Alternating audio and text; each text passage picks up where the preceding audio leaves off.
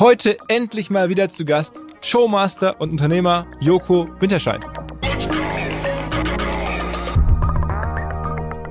Und dann kam schon irgendwann auch der Moment, wo ich dachte, fuck, äh, der Zug fährt ohne mich. So, ich bin nicht mehr, ich finde nicht mehr statt. Hatte so ein Gefühl wie äh, beim FC Bayern, man, man ist verpflichtet worden, äh, aber man sitzt nur auf der Bank, dass man nicht bei einem anderen Sender spielen darf. So äh, und mhm. habe da auch wirklich äh, kritische Gespräche im Sendern unter Föhring geführt, die äh, nicht zur Freude aller waren, weil ich dann auch sehr, sehr emotional und, und äh, vielleicht auch unfair werden kann. Man hat mir dann auch die Midlife-Crisis unterstellt, äh, ob ich vielleicht, okay. wo ich dachte, nein, Mann, ich will einfach nur eine verdammte Show, auf die ich Bock habe und die geil ist.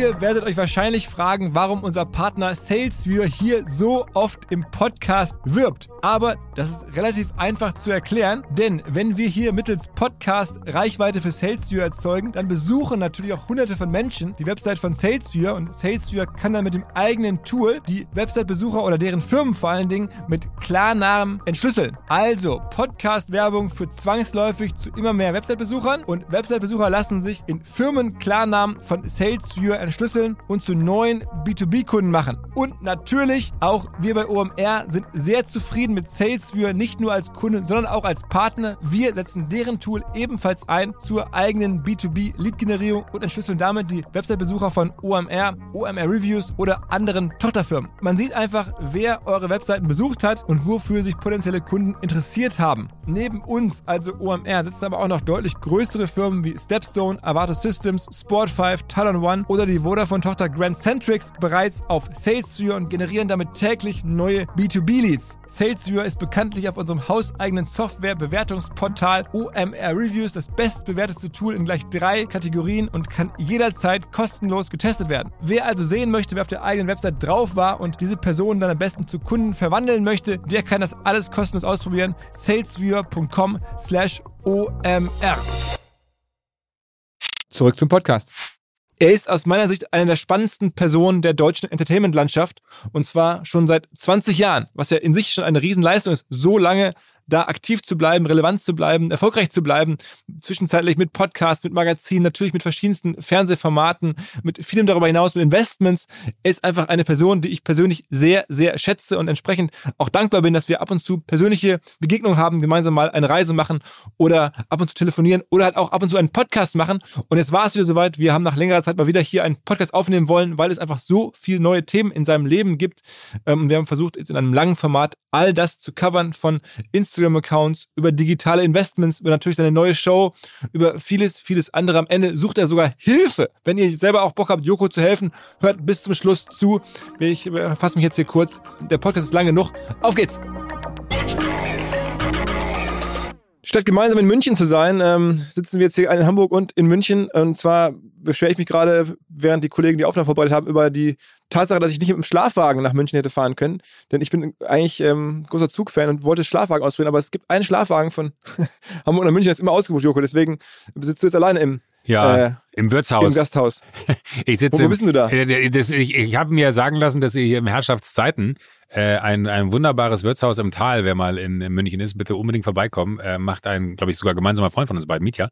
Ähm, ja. Und äh, da habt ihr euch nicht lumpen lassen und habt hier in dieses Wirtshaus, was äh, sehr, sehr modern, aber trotzdem sehr traditionell und klassisch ist und eine unfassbare Küche hat, habt ihr ein Podcast-Studio gebaut. Und ich sitze jetzt hier wirklich im Wirtshaus in diesem Podcast-Studio und gucke in den Laden, der aufgrund der Uhrzeit, wir haben, was haben wir es denn? Meine Uhr ist stehen geblieben. Ähm, wie, wie spät? Ah, meine, meine nicht, meine ist von IWC, die läuft immer. ähm, ja, klar, richtig. Ähm, äh, 11.40 Uhr. Ja. ja äh, okay, also. Ähm, aber hier ist leider noch nichts los. Also ich glaube, wenn, wenn du äh, hier wärst, würden wir nicht nur ins Gespräch wahrscheinlich anders reinkommen, wir hätten wahrscheinlich auch schon ein paar, ein paar drin und das würde das Gespräch wahrscheinlich auch anders machen. ähm, aber ich stelle mir das total wild vor, wenn man hier ist und der Laden bums voll und man nimmt hier einen Podcast auf, weil es halt wirklich so hermetisch, soundmäßig abgeriegelt ist. Und äh, da draußen ist einfach ein Wirtshaus. Das ist total verrückt gerade. Äh, die Wahrheit ist, wenn man mich fragt, wo ist eigentlich das beste Podcast-Studio von OMR, dann würde ich sagen in München, im Wirtshaus, weil es ist besser als unsere hier in Hamburg. Muss man leider eingestehen. Ähm, wir sind dabei noch hier noch, also wir haben schon gute Studios, aber das da in München ist äh, wirklich jetzt äh, absolut ähm, an der oberen, ähm, oberen Ende, was man so bauen kann. Und wir das ähm, Wirtshaus von Mietja ist so drumherum. Also freuen uns da über die Kollabo und dass du da bist. Ähm, und jetzt haben wir schon im Vorgespräch, ähm, als die Kollegen das alles hier zusammengebastelt haben, äh, audiomäßig, uns über die großen Wirtschaftsfails in Deutschland unterhalten, dass mal tatsächlich äh, Mercedes 10% von Tesla gehörten, war mir aufgefallen. Und was war dir nochmal eingefallen?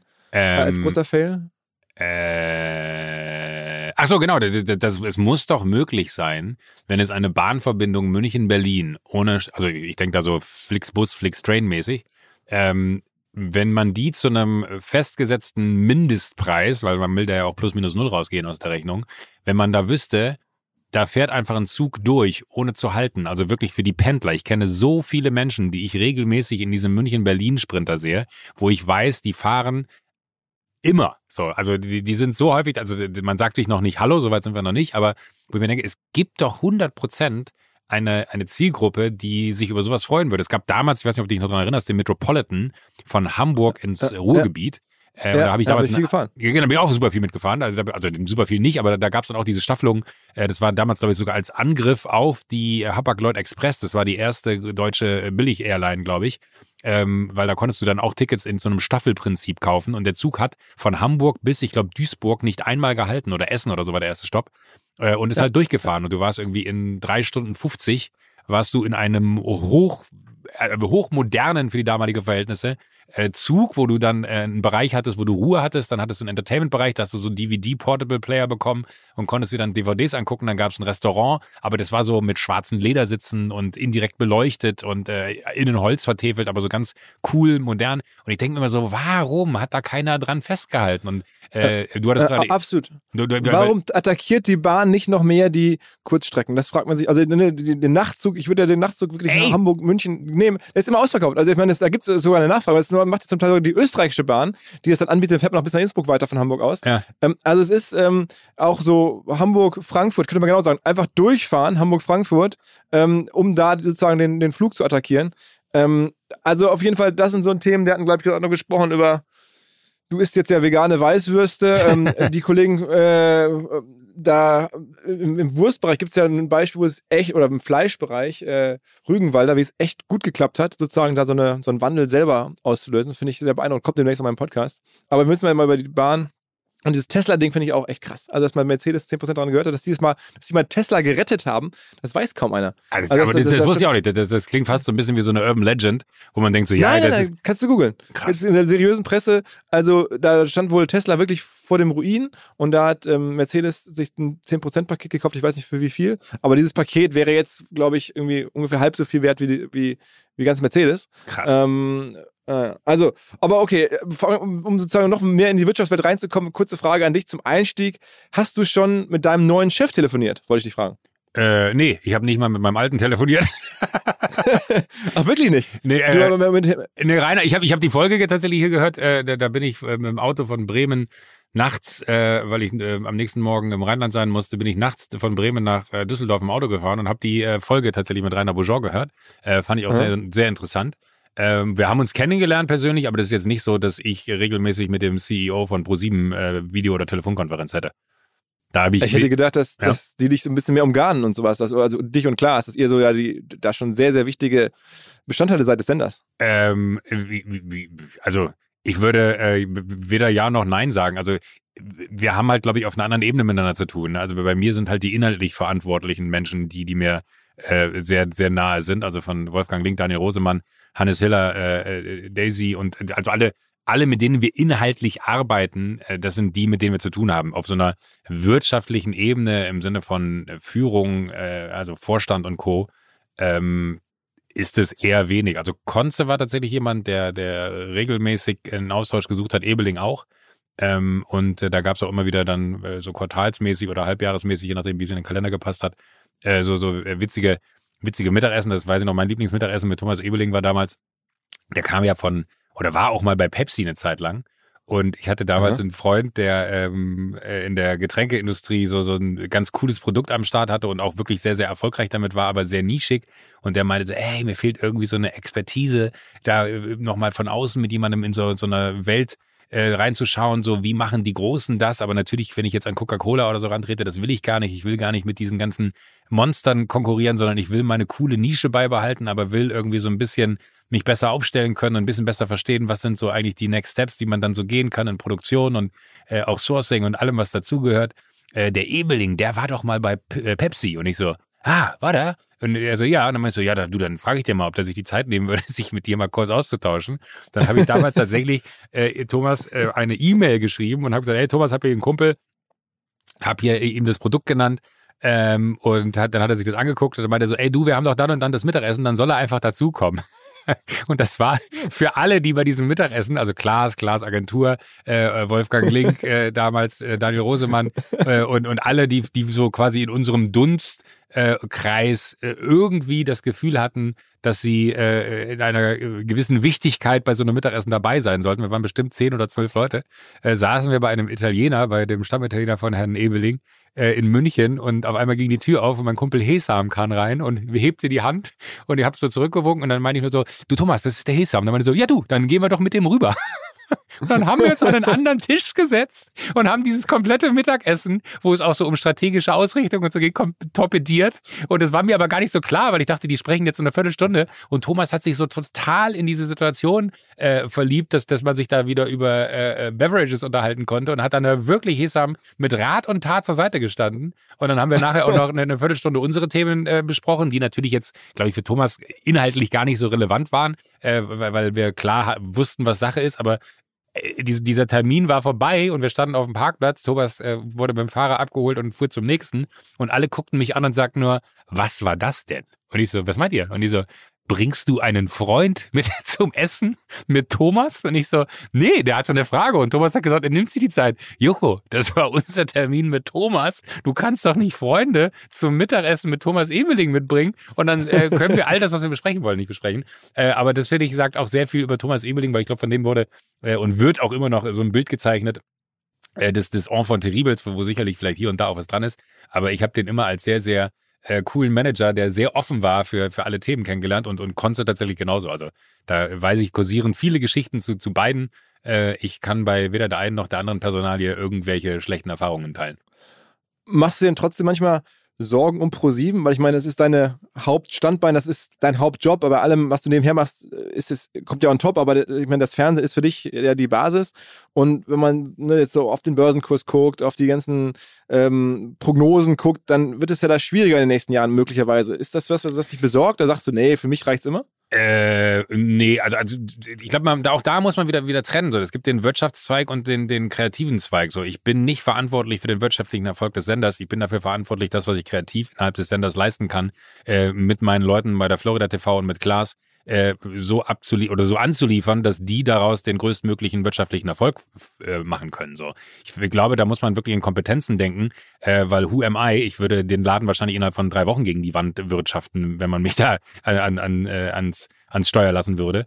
Ähm, äh, das ist natürlich ein riesiges Konstrukt in einer Welt, wo sich gerade so viel verändert, wie glaube ich in wenigen oder in vielen, also oder anders gesagt, ich glaube, überall ist gerade Transformation das eine große Thema. Und sicherlich gilt es, die Frage auch für ProSieben zu lösen, so, wo geht die Reise dahin? Aber das ist nicht meine, meine Baustelle. Und da bin ich auch nicht derjenige, der jetzt da irgendwo äh, öffentlich eine Meinung zu äh, äußern sollte, was die richtige oder falsch, äh, oder was in meinen Augen denn richtig wäre. Weil äh, ich weiß, dass die Menschen, die wir da um uns herum haben, mit denen wir im äh, Daily Business zu tun haben, das ist einzigartig, wie wir da arbeiten miteinander. Und das ist auch wirklich äh, in der Bereitschaft zu, äh, äh, Klaas hatte äh, die, diese Doku ja, Route 4 aufgetan und sagt so, ey, das ist doch auch ein Thema, was auf diesem Sender stattfinden muss, das ist relevant, man muss aufzeigen, äh, welcher Missstand auf dem Mittelmeer in Bezug auf äh, Flüchtlingspolitik etc. herrscht und wie die äh, Arbeit da von der libyschen Küstenwache und etc., wo man sagt so, ja, die sind ja da, um äh, quasi zu retten, aber was die am Ende da machen, äh, alleine so eine Bereitschaft von, von einem Senderchef wie Daniel Rosemann zu sagen so, nee, du hast vollkommen recht, das gehört ins Hauptprogramm um 20.15 Uhr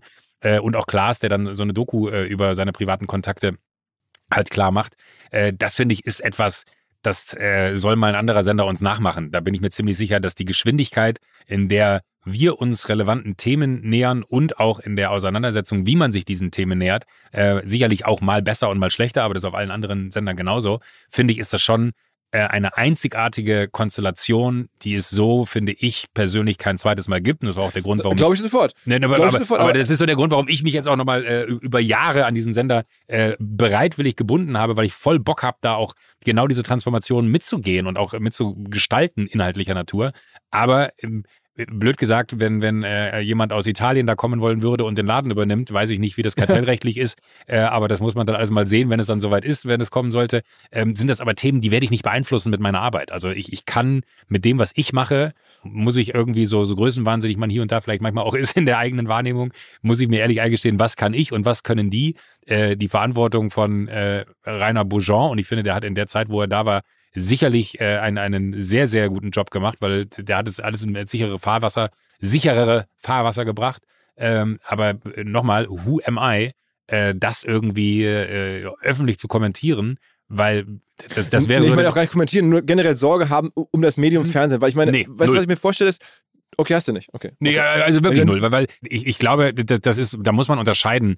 Ähm, wenn ich mich jetzt wirtschaftlich in dieses Unternehmen einbinden wollen würde und sage, pass mal auf, du bist jetzt der neue CEO, hier sind meine Ratschläge, wird er mir einen Vogel zeigen und sagen, sag mal, äh, ganz ehrlich, du bist hier für Inhalt zuständig. Äh, und genauso wäre es aber, glaube ich, auch so, und das ist auch, glaube ich, auch ein unausgesprochenes Gesetz, äh, dass ich mich nicht bei äh, unserem CEO einmische und der CEO aber auch nicht sagt, ich hätte da gerne eine andere Farbe in dem Studio, ähm, sondern dass das halt auf inhaltlicher Ebene mit den Menschen äh, auseinander auseinandergenommen und diskutiert wird ähm, mit denen ich da zu tun habe. Aber zu, zurück zu der Frage, ich habe keine Sekunde Angst, äh, dass dieses Medium ähm, nicht mehr so funktioniert, wie es äh, vielleicht mal vor 20, 30 Jahren funktioniert hat. Weil ich finde, mit Wer steht mir die Show, ähm, ist es uns schon gelungen, nochmal zu beweisen, ähm, wie viel Menschen du vom Fernseher versammeln kannst mit einem komplett neuen Format. Und das äh, Format ist nicht aus der, den USA oder Asien irgendwo eingekauft, sondern das ist eine selbst entwickelte Show aus dem Hause Florida, ähm, wo ich mich wahnsinnig über den Erfolg freue, aber natürlich auch sehe, es funktioniert. Sicherlich kann man drüber reden, wenn wir da irgendwie 20 plus Prozent machen, Marktanteil, sind das noch die gleichen Zuschauer in Zahlen oder ZuschauerInnen in Zahlen, die da irgendwie am Start sind, äh, wie vor 20 Jahren. Nein, sind sie nicht. Aber das ist ja auch logisch, weil vor 20 Jahren gab es gefühlt dann nur drei Programme und dass die sich darauf konzentriert haben, auf diese drei Programme, ist ja alleine schon heute anders, weil da will ich gar nicht nur über TV reden, sondern auch über die äh, Möglichkeiten, wie ich mich sonst entertainen lasse kann, von Streaming über Audio, über, ich meine, warum machen wir einen Podcast jetzt hier? Weil äh, auch da jemand hört und wenn jemand um Dienstags um 20.15 Uhr, wo meine Sendung läuft, sich lieber entscheidet, äh, den OMR-Podcast mit Philipp Westermeier und meiner Person zu hören, dann ist das eine Zuschauerin, die fehlt. Ähm, aber für mich kein Drama, weil dann ja auch in der, äh, ähm, sag ich mal, reinen Zahlen äh, Auseinandersetzung ja mittlerweile noch eine Nachgewichtung stattfindet, wie viel wurde denn nochmal digital konsumiert. Also wir merken, es ist eine Transformation, ja, und wir merken, dass es da noch viele Schritte gibt, die man irgendwie verbessern muss. Aber habe ich mich, habe ich Angst davor, dass das äh, alles dem Ende entgegengeht? Nein. Ansonsten hätte ich, glaube ich, auch ein Riesenproblem, weil der Vertrag, den ich unterschrieben habe, ist so langfristig, da äh, würde es mir dann selber um die Ohren fliegen. okay, okay, verstanden. Also, dann sag mal, also erstmal Glückwunsch. Du hast ja gerade von der Show gesprochen. Wer steht mir die Show? Damit, das hast du unterschlagen, hast jetzt schon irgendwie den Fernsehpreis gewonnen. Es ist sozusagen eines der erfolgreichsten Konzepte überhaupt wahrscheinlich der letzten Jahre im deutschen Fernsehen. Ähm, ist das denn jetzt zu 80 Prozent bei dir irgendwie am Zähneputzen entstanden, diese Show? Oder ist das dann so, man sitzt hier und sagt, wir müssen was Neues machen? wirklich, wirklich. Äh, äh, nein, das, das, das, das, möchte ich mir gar nicht alleine in den Hut stecken. Ich glaube, so eine Idee passiert nie alleine. Also das, man, man, wenn ich die, die Story, äh, ich fasse sie sehr kurz. Wir haben ewig nach einem Konzept gesucht, nach Halligalli, was ich machen könnte. Klaas wollte unbedingt Late Night machen, das war für den äh, gesetzt. Ähm, und das war auch klar und das war auch kein Thema. Äh, ich hatte kurz aber auch so Ideen wie, ja, man, ich könnte ja, keine Ahnung, The Voice moderieren oder so. Also ich habe für mich zu dem Zeitpunkt nach Halligalli gar nicht so eine Vorstellung davon gehabt, was will ich denn überhaupt? Und musste für mich erstmal finden, was ist das denn, was ich will? Dann haben wir angefangen, Konzepte zu entwickeln. Ähm, für mich, was wir ja auch bei uns äh, sehr, sehr gut in der Firma können, dass wir so maßgeschneidert äh, eine Show konzipieren für äh, Klaas oder für mich oder für uns beide. Ähm, aufgrund des Teams, das uns auch schon so ewig kennt, wirklich maßgeschneidert, äh, weil wahrscheinlich kaum jemand anderes die Sendung so machen würde, wie wir sie dann machen, weil das einfach wirklich so in dem Grundverständnis, wer ist Joko und was ist diese Show, damit sie mit ihm auch mhm. funktioniert. Ähm, da haben wir von Talk über äh, auch eine Form von Late Night, über äh, Reise, über alles gesprochen und haben auch einige davon bei ProSieben gepitcht und viele von denen wurden auch bei ProSieben äh, mit Kusshand genommen und wir haben sie dann selbstständig wieder abmoderiert, weil immer irgendwo dann doch nochmal so ein Haken kam von nee, das ist es nicht, nee, das passt nicht, nee, ja, hier, das, das funktioniert so nicht. Ähm, und dann kam schon irgendwann auch der Moment, wo ich dachte, fuck, äh, der Zug fährt ohne mich. So, ich bin nicht mehr, ich finde nicht mehr statt, hatte so ein Gefühl wie äh, beim FC Bayern, man, man ist verpflichtet worden, äh, aber man sitzt nur auf der Bank, dass man nicht bei einem anderen Sender spielen darf, so. Äh, und mhm. habe da auch wirklich äh, kritische Gespräche im Sender unter Föhring geführt, die äh, nicht zur Freude aller waren, weil ich dann auch sehr, sehr emotional und, und äh, vielleicht auch unfair werden kann. Man hat mir dann auch die Midlife-Crisis unterstellt, äh, ob ich vielleicht, wo ich dachte, nein, Mann, ich will einfach nur eine verdammte Show, auf die ich Bock habe und die geil ist, äh, an der ich Spaß habe. Und äh, das, das finden wir andauernd, aber dann finden wir auch immer wieder den Haken, warum es nicht gut wäre, das zu machen. So, wo ist das, was ich machen kann? Und es hat fast zwei Jahre gedauert. So, und da habe ich einen sehr langen Atem bewiesen und alle anderen, die mit mir gearbeitet haben, auch. Und ich glaube, da haben auch sehr viele drunter gelitten, dass ich sehr schlecht drauf war, dass äh, ich zu der Zeit auch, äh, glaube ich, sehr unerträglich äh, gewesen bin, wenn es dann, also sehr kurze Zündschnur äh, inhaltlicher Natur, wenn ich gesagt habe, das ist doch scheiße, das will ich nicht so. Also da war ich, glaube ich, auch nicht fair immer zu allen. Äh, habe das aber, glaube ich, mit sehr vielen auch äh, wieder klarziehen können und äh, bin da mit allen im Reinen. Und dann gab es irgendwann die Idee, dass wir Quiz machen. Und äh, aus dieser Quiz-Situation kam dann natürlich die Frage, was für ein Quiz soll das denn sein? So, wie, wie, wie soll sich das denn anfühlen? Kann man da Geld gewinnen? Kann man da eine Reise gewinnen? Was kann man da überhaupt gewinnen? Weil Quiz hat ja immer das klare Ende eines Siegers oder einer Siegerin. Und da muss es dann auch was für geben, wenn man das geschafft hat. Und da haben wir nichts gefunden. Und da war es dann aber wirklich so, äh, Stichwort Zähneputzen, dass äh, Schmidti, unser kreativer Geschäftsführer bei der Florida, äh, mich abends anrief und es war im ersten Lockdown, wo die sich dann ähm, äh, quasi zusammengeschaltet hatten in, in Berlin und gesagt haben, wir, wir brainstormen mal ohne dich, weil das manchmal dann auch so ist, wenn man mit in solchen Brainstorming-Meetings sitzt oder in Calls ist, ist es manchmal auch so, dass äh, vielleicht die eine oder andere Person nicht das sagt, was sie auf dem Herzen hat, weil sie denkt, ah, wenn, wenn Joko das jetzt scheiße findet, das ist ja auch blöd so. Äh, und manchmal ist so ein Meeting ohne äh, mich dabei dann vielleicht ergiebiger weil halt alle frei raus sagen können, was sie denken, ohne so das Gefühl zu haben, dass ich äh, vielleicht eine Form von Enttäuschung äh, äußern könnte über die Idee, die da gerade vorgetragen wurde. Äh, und das war dann so ein Meeting, wo die alle sich im Videocall zusammengesetzt haben und Schmidi rief mich abends um elf an und meinte nur, Joko, wir haben nichts. Und ich so, was heißt das? Ja, wir haben Quiz, aber wir haben keine Idee. Was ist der Preis? Wir haben immer von so einem Money Can Buy Price gesprochen. Also, weil wir wussten, wir werden keine Millionen wie auch kriegen und auch keine halbe Million wie Raab, die sich dann äh, multipliziert oder, oder, oder addiert auf die nächste Folge, wenn man sie nicht gewonnen hat. Und mein Gott, wer, wer will schon noch für eine Reise in eine Fernsehsendung kommen und äh, für ein Auto schon gar nicht mehr gefühlt. Ne? Man muss ja auch sagen, wir sind ja sehr verwöhnt, was dann so die Preise angeht in deutschen Fernsehshows. Ähm, und dann kam aus dem Nichts von mir, was ist denn, wenn wir um die Sendung spielen? Und dann meinte Schmidt nur, bist du bescheuert? Wir haben jetzt zwei Jahre nach einer Show gesucht, wir sind beim Quiz, wir haben doch keine Lösung und du sagst, du willst um die Sendung spielen, das macht gar keinen Sinn. Dann hätten wir ja gar keine Sendung für dich suchen müssen, dann hätten wir ja irgendwas konzipieren können. Dann habe ich gesagt, so, nee, das ist ja Quatsch, aber stell dir mal vor, ich hoste und ich verliere im Finale gegen irgendeine Person. Also zu dem Zeitpunkt gab es auch noch nicht ein Panel und eine Wildcard und, und all das. Äh, und haben nur gesagt, so, aber der Gewinn ist die Show. Du musst dann die Show moderieren. Also du bekommst eine Sendung auf Pro 7. Und zu dem Zeitpunkt hätte es auch noch sein können, dass da vier äh, quasi Menschen äh, aus der aus dem Alltag sitzen, also keine Prominenten, sondern dass das dann einfach so auch vielleicht ein, ein Katapult so DSDS-mäßig sein kann, wobei DSDS glaube ich noch nie jemand hervorgebracht hat, aus dem wirklich was geworden ist. Aber du weißt, was ich meine. Ähm, mhm. äh, und und äh, das war dann so, so witzig für uns, dass wir gesagt haben, lass uns morgen früh nochmal telefonieren. Und wenn das äh, morgen früh immer noch so witzig ist, wie wir es gerade finden, dann sollten wir sofort beim Sender anrufen und keine Zeit verlieren. Dann war es wirklich so, wir haben immer noch Tränen über die Dummheit dieser Idee gelacht, aber auch die Möglichkeiten schon so ein bisschen eruiert. Und dann haben wir auch gesagt, ja, es müsste aber eigentlich mit ein paar Prominenten sein, weil wie geil wäre das, wenn da irgendwie eine Schauspielerin oder ein, äh, eine Musikerin oder was auch immer äh, am Start wäre, die dann so eine Sendung wirklich komplett aus ihrer Haltung heraus, wie die die Sendung verstehen machen könnten. Also du eigentlich so ein Chamäleon an Show hast, das jedes Mal komplett anders daherkommt, wenn jemand gewinnt. Und äh, dann auch die Wildcard-Position. So, eigentlich müsste auch jemand von außen dazukommen, der nichts mit dieser Welt zu tun hat, dem man die Chance gibt, eine 20.15 Uhr Primetime-Show zu moderieren. Und die Idee wurde immer konkreter und, und wir haben es Daniel Rosemann damals am Telefon gepitcht und, und Hannes Hiller. Äh, und die haben beide Tränen gelacht und haben auch gesagt, das ist so bescheuert, das müssen wir machen. Ähm, und dann ging die Arbeit halt los. So. Aber das war halt wirklich, wenn du so willst, der, der Zahnputzmoment war der Moment, wo ich abends bei mir in der Küche äh, auf der Bank in der Ecke saß und wirklich niedergeschlagen war und aus dem Nichts herauskam, wir spielen um die Sendung.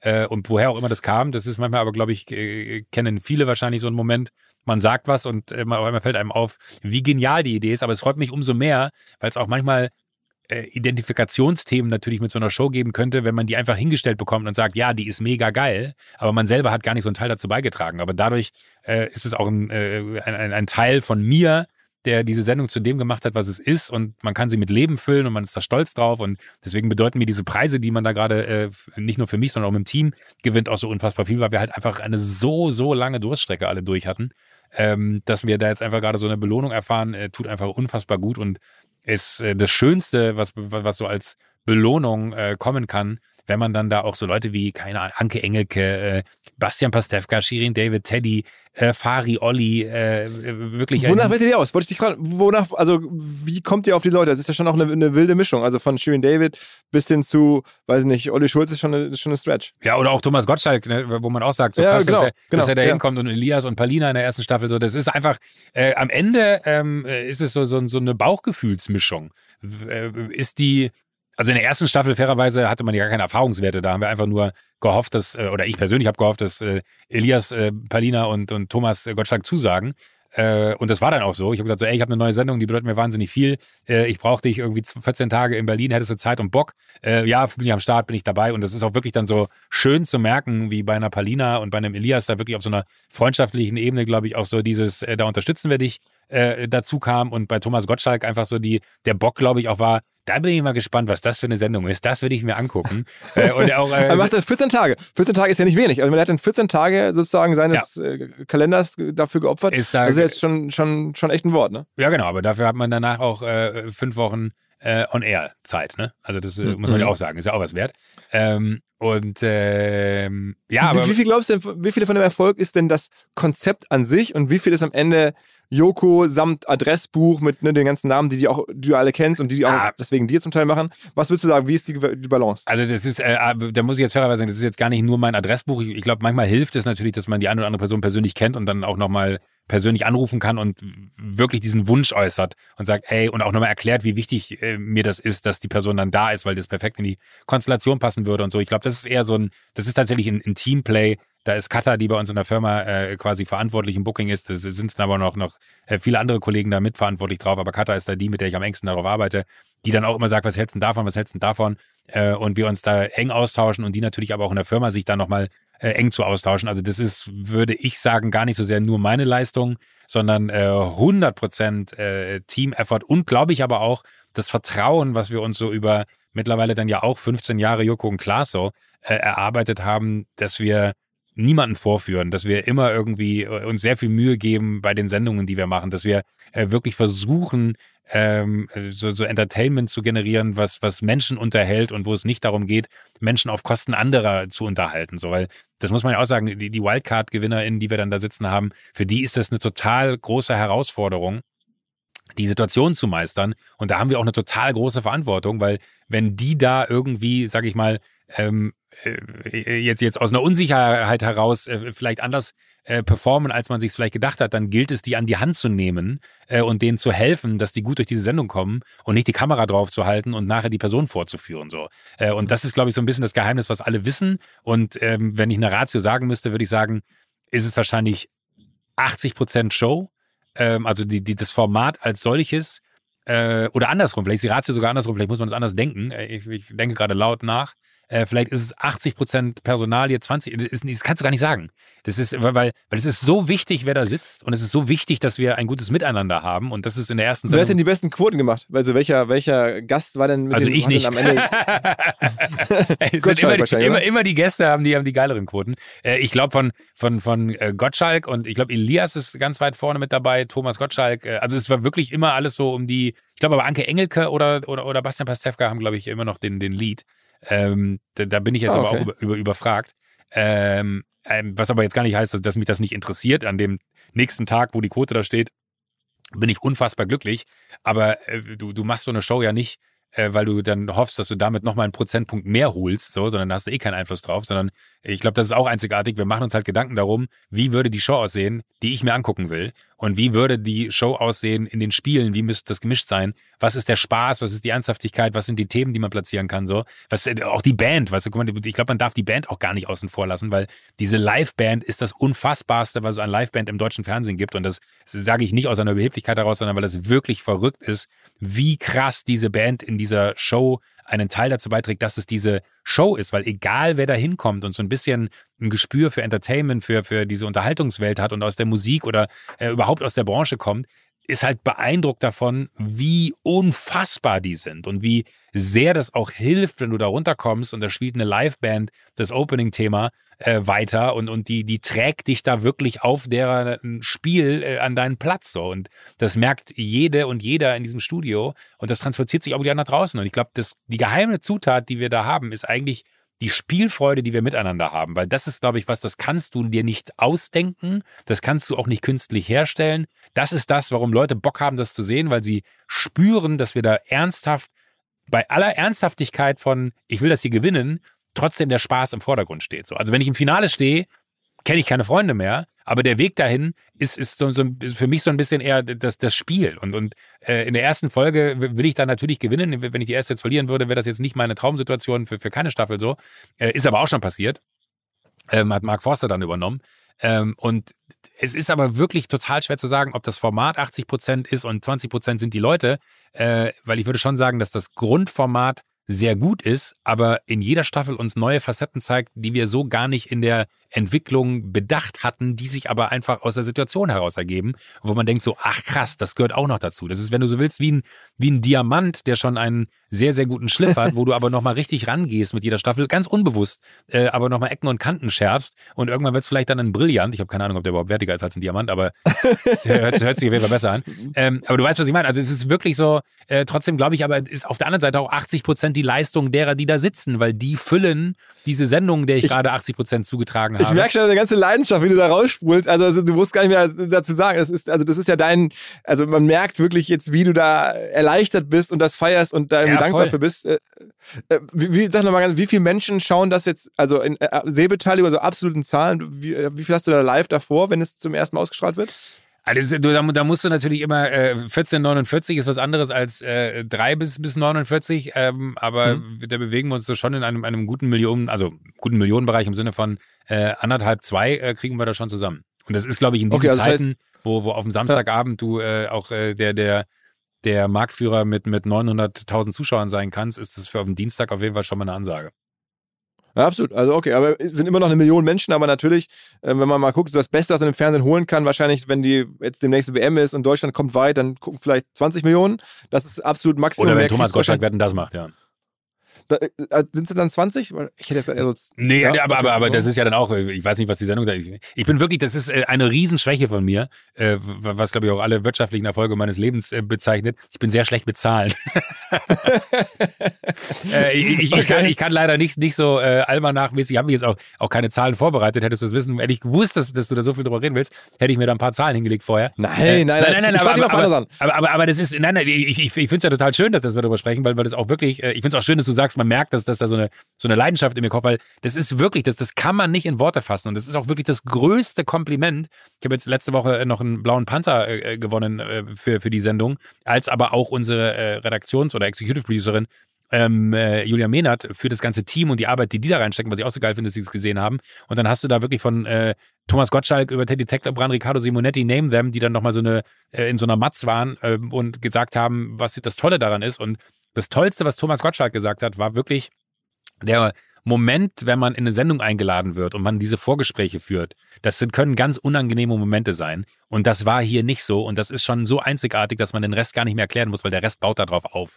Und das ist, glaube ich, wirklich ein, ein so schönes Lob, weil, weil das einfach an der Stelle so eine Wertschätzung hat. Ich glaube, das ist auch total wichtig und das wird immer so vergessen. Wir arbeiten da mit Menschen und ich finde, manchmal hat man so das Gefühl, dass da so, so, so der Kandidat oder die Kandidatin in der Show viel mehr als ein Stück Content verstanden wird äh, was irgendwie jetzt liefern muss. Und dann wird das halt, was ich eben meinte, äh, in großen deutschen Abendsendungen so geschnitten, dass du wirklich nicht mit den Menschen, sondern äh, über die Menschen lachen sollst. Und das halte ich für falsch. Ich glaube, dass wir auf einer sehr menschlichen Ebene den ganzen Menschen, die mit uns da nicht nur arbeiten, sondern auch die dann vor der Kamera sitzen, eine so große Wertschätzung entgegenbringen.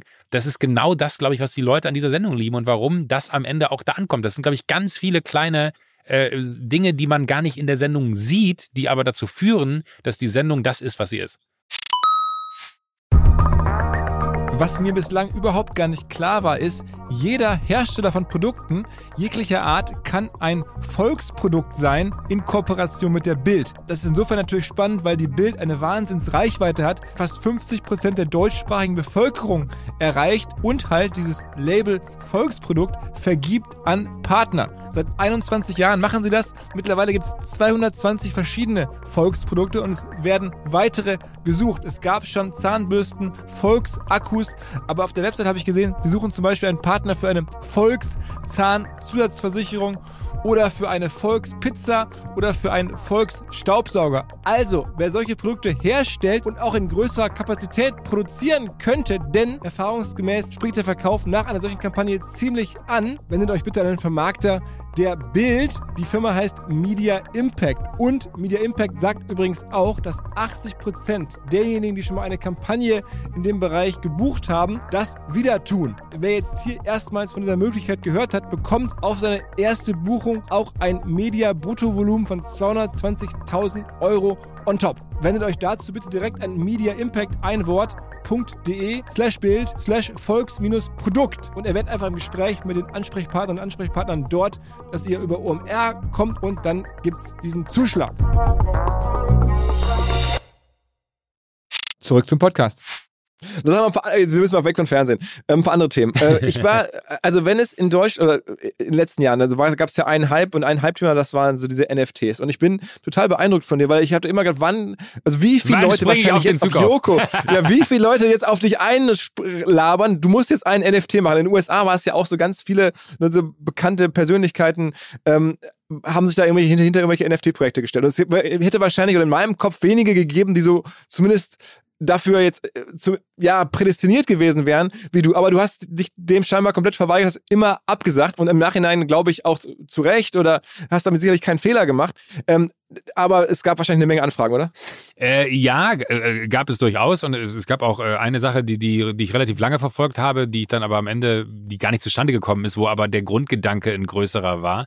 Äh, und wo, wo es wirklich eher so ein bisschen darum ging, was könnte man denn in der Kunstwelt verändern, weil eigentlich ja die Kunstwelt in sich ein sehr, sehr geschlossenes Ökosystem ist. Und das ist ja auch so ein bisschen, NFTs haben ja, wenn du so willst, die Kunstwelt zugänglich gemacht für die, die jetzt in der klassischen Kunstwelt vielleicht gar keine Akzeptanz finden würden, wenn du so möchtest. Ähm, weil mhm. sie halt nicht äh, auf irgendwelchen Vernissagen äh, in, in, äh, in, in, New York rumhängen oder so.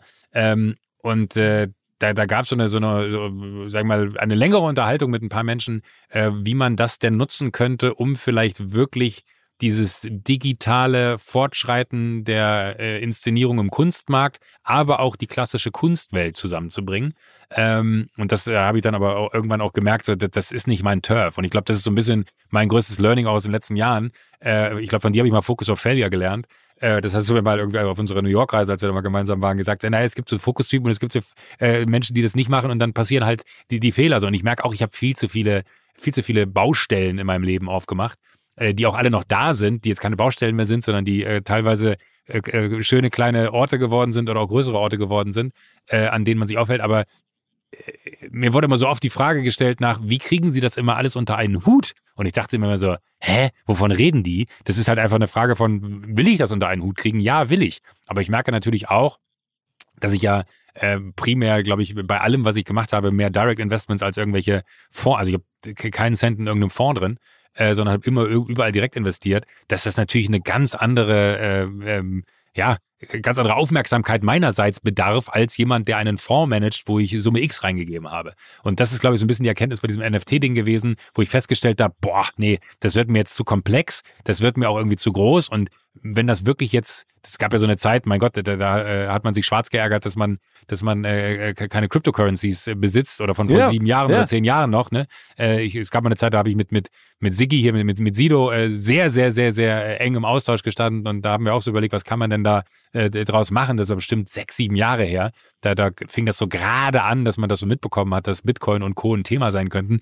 Natürlich habe ich mir, wer weiß, wie oft Gedanken darum gemacht, was wäre gewesen, wenn. Aber das sind so Quatschgedanken, weil es ist nicht passiert und vollkommen egal. Und auch das Learning, auch gleich in dem Moment, aus dieser Phase heraus hast du damals nicht gemacht. Warum solltest du es jetzt machen? Jetzt ist es gefühlt auf einem Peak. Klar kann das noch viel, viel weiterlaufen, aber wer sagt mir, dass das so weiterläuft? Wenn es weiterläuft, ist es genau wie die andere Situation, dann habe ich den Zug verpasst, aber Ich versuche gerade meine FOMO ein bisschen besser zu managen äh, und muss halt erkennen, habe ich genug zu tun? Ja, habe ich. Ich habe mehr zu tun, als ich Zeit habe. Äh, Aber sei doch entspannt. Ey. Ich meine, diese ganzen Krypto-Sachen, die in den USA gelaufen sind in den letzten Jahren, äh, wo, wo da auch äh, gerade im Krypto, auch so bei so Currencies immer ähm, Prominente mit dabei waren. Du kannst wirklich, egal welcher Prominente und dann die jeweilige Currency oder, oder der jeweilige Token, es ist alles hart unter Wasser gerade und entsprechend enttäuscht sind natürlich die, die Fans oder die, die Community des jeweiligen Prominenten. Das heißt, du wärst jetzt auf jeden Fall in einer schlechteren Situation, wenn du das vor zwei, drei Jahren angefangen hättest. Bin ich mir ziemlich sicher. Das glaube ich auch. Und vielleicht bin ich sogar das erste Mal ganz glücklich, dass ich was habe äh, vorbeiziehen lassen und es nicht gemacht habe. Ähm, weil an, an dem Punkt, ähm, äh, also klar hat man irgendwann sich angefangen mit, mit so diesem ganzen Kryptomarkt auseinanderzusetzen, weil ich auch ganz viele Freunde habe, die dann da voll reingegangen sind. Äh, auch so während Covid, äh, man dann irgendwie so, hast du eigentlich so ein, so ein Wallet und ich habe bis heute nicht verstanden, wie so ein Wallet funktioniert. Ähm, und, und, und bin da, glaube ich, einfach auch äh, jetzt zu wenig Tech, habe aber auch immer wieder gesagt, so, ey, wenn mir das jemand erklären würde und ich würde es so in der Tiefe durchdringen, dass ich total verstehe, was da geht, weil auch dieser Move zu sagen, die traditionelle alte Kunstwelt mit der neuen äh, digitalen NFT-Kunstwelt zu vereinen, das war bei mir eher so, ich habe hier auf der einen Seite so Typen, die machen so ein äh, krasses NFT-Game äh, und die auf der anderen Seite habe ich aber so ganz klassische äh, Menschen, ein guter Freund von mir ist, äh, macht, macht so eine Kunstmesse eine sehr große. Dann habe ich den angerufen und meinte so, ey, ich habe da diese Typen, glaubst du, da gibt es irgendwie eine Schnittmenge? Dann haben wir uns irgendwie da mehrfach zu unterhalten, mehrfach zusammengesessen. Äh, und irgendwann habe ich so gemerkt, ich check nicht, worüber die reden. Und dann musste ich mir eingestehen, egal wie groß das wird, ja, ähm, ich werde keinen Anteil dazu beitragen, dass es groß geworden ist. Und dann fühlt es sich für mich auch falsch an. Ich habe dann irgendwann gesagt, so, ey, wenn ihr das macht, Lass uns drüber reden, ob ich irgendwie einen Share zumindest dafür bekomme, dass ich euch vorgestellt habe. Da bin ich mit ein paar Prozent happy. Äh, aber da ging es dann auf einmal auch um so, ja, Joko, also dein Invest wären dann 600.000 Euro. Und dann dachte ich mir so, wait a second. Okay. Was braucht ihr von mir? 600.000 Euro? Sag mal, äh, ich arbeite beim Fernsehen, ich spiele nicht beim FC Bayern. Ähm, äh, so, und ich habe keine Ahnung, wo ich das Geld dahin gebe. Das macht doch hinten und vorne keinen Sinn. Und äh, ganz ehrlich gesagt, spätestens da wusste ich, ich sollte die Finger davon lassen, weil jetzt 600.000 Euro auf so eine Idee zu verbrennen, wo ich nicht richtig richtigen Plan von habt, das wäre sehr leichtsinnig. okay, aber äh, sagen wir mal, dein Portfolio ansonsten sieht aus der Ferne äh, schon recht gut aus. Ich meine, es ist ja auch vielleicht ein kleines Geheimnis. Ich, ich lüfte das mal, dass wir auch schon mal drüber gesprochen haben, über dieses ganze Fondsinvestment und ich habe dir immer geraten, Mensch, investier einfach in einen Fonds ähm, ja. und zwar einfach anonym und dann guckst du dir als Investor des Fonds an, welche Firmen in dem Fonds besonders gut laufen und wenn dann eine sich besonders hervorsticht, dann machst du da noch ein direktes Investment. So machen es ja die ganzen auch Basketballspieler und Celebrities in den USA. Ich glaube, dann hat, ist man nie irgendwie in, der, in dem Risiko drin, dass man mit einer Firma hart vor die Wand fährt, dass die Firma in der Frühphase scheitert, was ja auch normal ist, aber dann ist man dann nicht irgendwie so ne, als, als, als bekannter Name dann mit dabei und da hast du aber irgendwie nie was von meiner, meiner Empfehlung gehalten. Was, ja, dumm. Hast weiter einfach irgendwie. Nein, scheinbar ja nicht, weil du hast ja dann direkt in Firmen investiert und wenn man jetzt, ich kenne die Firmen nicht im, im, Detail, kann man ja auch jetzt von außen wenig erkennen, aber ich finde sowohl Sushi Bikes als auch Jokolade, das sind Projekte, wo ich sagen würde, das wird schon gut laufen. Also das, das kann ich mir gar nicht anders vorstellen, als dass die gut laufen. Ne? Ähm, und das sind jetzt sozusagen deine letzten, glaube ich, größeren Sachen, oder? Äh, ich, ich wollte gerade sagen, wahrscheinlich kommst du jetzt gleich auf den Punkt, laufen die denn auch gut? Äh, und, und, dann reden wir darüber. ähm, also, also vielleicht noch äh, zwei Sachen äh, vorweg. Also ich bin mir ziemlich sicher, ich hätte den Ratschlag besser befolgen sollen und gar nicht ohne diese Direct Investments äh, zu machen, sondern ich glaube, um einfach so ein bisschen diverser aufgestellt zu sein. Ähm, und einfach auch was dazu zu lernen. Ähm, ich bin jetzt gerade tatsächlich dabei, äh, ein, ein zwei äh, Tickets zu platzieren, wo ich glaube, dass das gute Fonds sind, wo die aber jetzt auch noch im Aufbau sind, die noch äh, gar nicht, wo die Runden noch nicht geschlossen sind quasi und äh, man irgendwie dann guckt, dass man mhm. da gute Gespräche hat und auch das Gefühl hat, dass das Team cool ist und dass natürlich auf einmal bei mir auch die Erkenntnis kommt, ich habe gar, weil aber auch glaube ich eher die Erkenntnis ist, ich habe gar, gar keine Kapazitäten mehr, mich um mehr zu kümmern. Also ich bräuchte eher äh, händeringend jemanden, der wirklich sich Fulltime um die ganzen Venture-Geschichten kümmert weil natürlich habe ich ein Team um mich herum von, von Menschen, aber ich merke, dass äh, so die Aufmerksamkeit, die da benötigt wird, gerade bei so Themen wie Jokolade, äh, ähm, wo ich mit, mit Max äh, zusammen das Ding äh, aufgebaut habe, äh, Max Wittrock, vielleicht zur. Zum, zum, genau, zum Kontext. Ähm, und ähm, aber natürlich wir in so einen Markt da reingeknallt sind jetzt, wo äh, und da will ich gar nicht sagen, wie beschissen der Markt ist. Ich glaube, die Umstände, die den Markt so beschissen machen, das, das, äh, das, das ist die größte Scheiße, dass wir einen Krieg in der, in der Ukraine haben äh, und dass, wenn man jetzt irgendwie in den Iran guckt, auch feststellt, so dass äh, gerade die Welt einfach äh, aus, aus äh, ja, äh, aus der Verankerung äh, sich reißt und, und man das Gefühl Aber hat. so- beeinflusst das Jokolade? Wirklich? ja, ich glaube schon. Also äh, jetzt nicht direkt im, im, im Sourcing und Co., aber natürlich ist bei, bei einer Inflationsrate von 10% die Frage, leiste ich mir eine Tafel Schokolade für drei Euro oder Mhm. nicht? So, das ist, Okay. äh, und egal wie gut die Mission ist, die wir damit verfolgen, dass ich sage, ich kaufe mir da am Ende des Jahres keine Autos von, sondern wenn wir Gewinn erwirtschaften, geht das unseren Projekten zu äh, und fließt in die Firma für Wachstum, aber ich werde mir keinen Cent aus dieser Firma ziehen. Äh, das Versprechen steht und das halte ich auch, äh, wo ich auch glaube, dass das äh, ist notwendig bei so einem Projekt. Wie falsch wäre es zu sagen, hier, guckt mal, da äh, läuft etwas ganz schief in der Kakaoindustrie. Da muss man mal mit dem Finger drauf zeigen äh, und dann kann ich damit ganz viel Geld verdienen. Das, das fühlt sich falsch an für mich. So. Das, das kriege ich nicht zusammen. Ich glaube, hier habe ich das große Glück vielleicht auch, dass ich einen Job habe, der äh, mir mein, mein Leben finanziert bei ProSieben äh, und ich den Luxus habe, sowas zu machen. Aber umso enttäuschender natürlich, wenn du fragst, läuft's gut? Ja, es läuft gut, aber es ist natürlich nicht die Zeit, äh, wo, wo du jetzt irgendwie, wo das Ding bootstrapped ist durch ähm, die Finanzen, äh, die ich da zur Verfügung stellen kann und auch die Finanzen, die Max zur Verfügung stellt. Ähm, das ist äh, jetzt kein Fonds dahinter, wo wir irgendwie Rücklagen in großer Größenordnung haben. Wenn da mal äh, Cashflow-Monate sind, die negativ sind, dann äh, klingelt mein Telefon und heißt es, Joko, kannst du hier mal überbrücken? Weil jetzt auch keine Bank äh, hingeht und sagt, ah, euch gibt's schon 18 Monate. Ja, natürlich räumen wir euch eine Linie von X ein. ähm, äh, weil sie auch nicht wissen, wo das hingeht. Äh, das ist schon, es freut mich, Aber man muss ja trotzdem mal festhalten, also ich, äh, also man kann übrigens ja noch ein paar mehr Details über Jokolade ähm, nachhören. Du warst vor kurzem zu Gast im Snox äh, Podcast, ähm, glaube ich, Romy und Johannes Ja. ähm, haben sich da ein bisschen zu befragt.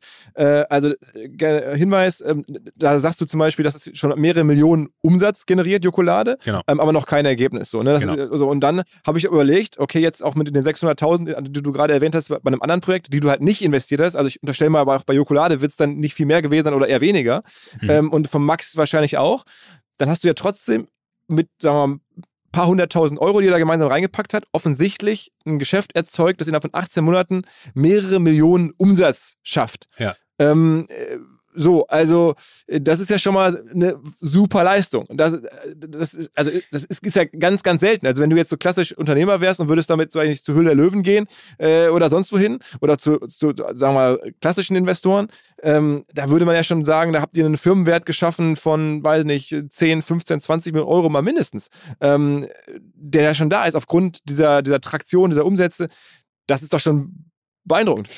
100 Prozent. Und ich glaube, manchmal kennst du das auch, man, man sieht eher, weil, also man sieht immer das Negative und nicht das Positive. Ich glaube, wenn man jetzt mal ganz neutral den Case betrachtet und sagt, was ist das eigentlich? Wir haben nach sechs Wochen unser Jahresziel erreicht gehabt. Das Ding ist äh, uns aus Mhm. den Händen gerissen worden. Das ist äh, von, von 0 auf 100 katapultiert worden. Wir haben wirklich so für uns so einen Soft-Start geplant gehabt. Und dieser Soft-Start war halt ein Raketenstart. So. Äh, und das ist, also unser Produzent äh, in, in Belgien hat damals gesagt so, äh, sorry, aber wir müssen auf unseren Produktionsstraßen auch noch unser Zeug produzieren. Wir können das jetzt nicht alles so. Wir so, ach du Scheiße!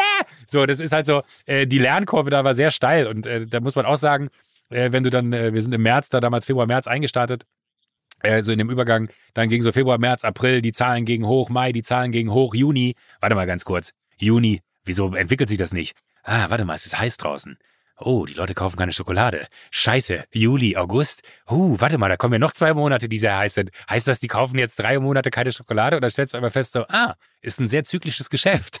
Da äh, ist halt im Sommer sehr, sehr wenig los. Äh, Und dann hast du aber gerade irgendwie eine, eine, eine Order für, für Kakaobohnen, weil das, du kannst nur einmal im, Kakao wird einmal im Jahr geerntet und du musst quasi deine Order platzieren und sagen, ich hätte gerne nächstes Jahr zum Lieferzeitpunkt äh, x Tonnen.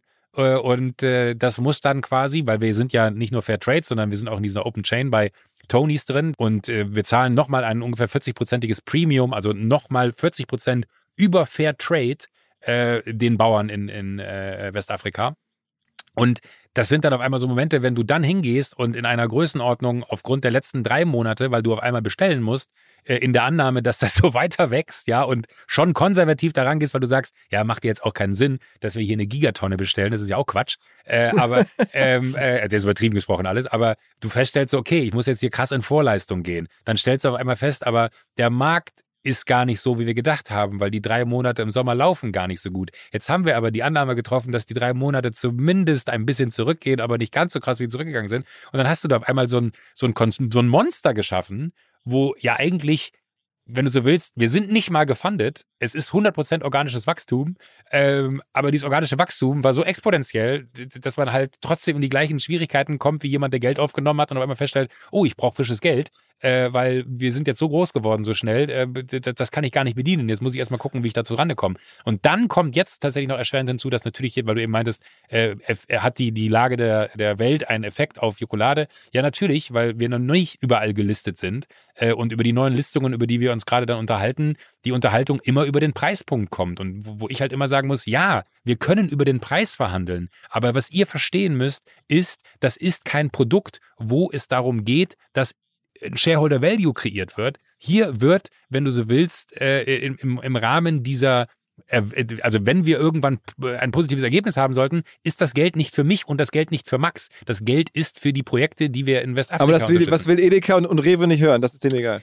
Äh, äh, weiß jetzt nicht, ob die beiden auch drunter sind. Ich will jetzt hier niemanden bashen, so, aber äh, natürlich sind das Unterhaltungen, wo ich auch verstehe, dass die sagen, ey, aber wir haben hier irgendwie so und so viel Platz im Regal, wir müssen darauf Minimum so viel Umsatz machen, wo ich sage so, ja, aber guck doch mal, ich komme und biete ein Produkt, was so sauber und so gut ist, wie es nur sein kann, in meiner Wahrnehmung. So, ich, also, wobei ich muss korrigieren, ich habe bei uns im Edeka um die Ecke sehe ich deine Jokolade jedes Mal. Ab und zu nehme ich mir auch eine mit.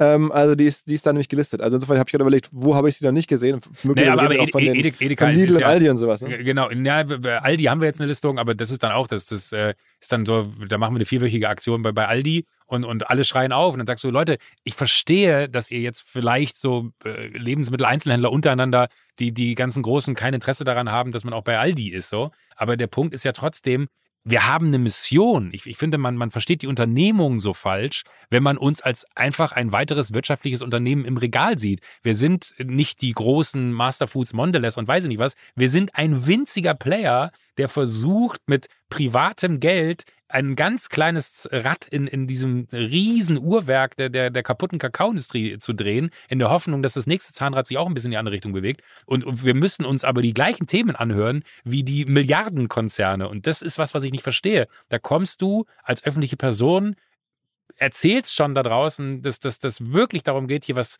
zu verändern im Kleinen, weil nur aus der kleinen Veränderung kann eine große Veränderung werden. Und eigentlich äh, will es jeder haben, aber keiner will es hören und vor allen Dingen nicht, wenn keiner damit Geld verdient. Und ich will, dass alle Geld verdienen, aber der Handel verdient mehr an so einer Tafel wahrscheinlich als wir, äh, weil wir am Ende des Tages halt immer den Preis mitgehen müssen, damit wir das Produkt überhaupt draußen platzieren können. Und das ist schon so was, wo man sich dann denkt, so, ah, shit. Und das ist auch kein klassisches E-Commerce-Produkt. Ne? Also, du kaufst ja keine einzelne Tafel Schokolade in einem, in einem Webshop und sagst, ah, geil, die lassen wir jetzt nach Hause schicken. Das ist, die, das ist Porto, Klar, Porto das, höher, als, nicht, ja. genau, Porto ja. höher als, als das Produkt. So. Das sind schon, es ist ein Riesending und es macht irre Bock und es ist total schön, dass, es das, dass ich das, das, das äh, gefunden habe und dass ich das machen kann, weil es ja auch so, wenn du so willst, mein einziges Ding ist, was ich selber gegründet habe. Äh, vielleicht neben der Florida. Ähm, so, aber äh, das macht schon wahnsinnig Spaß. Aber es sind so viele Themenblöcke. In, in und man muss auch wissen, wie es entstanden ist. Ne? Also ich meine, wenn man jetzt so drüber, also dich nicht kennt, dann denkt man, okay, das ist jetzt so ein, ein Charity-Ding, aber immerhin hat er wahrscheinlich überlegt, dass seine Brand, also Yoko als Brand, natürlich dann permanent in Regalen sichtbar ist, was für ein riesen Impact auf ich die wünschte, Brand so weit würde ich denken.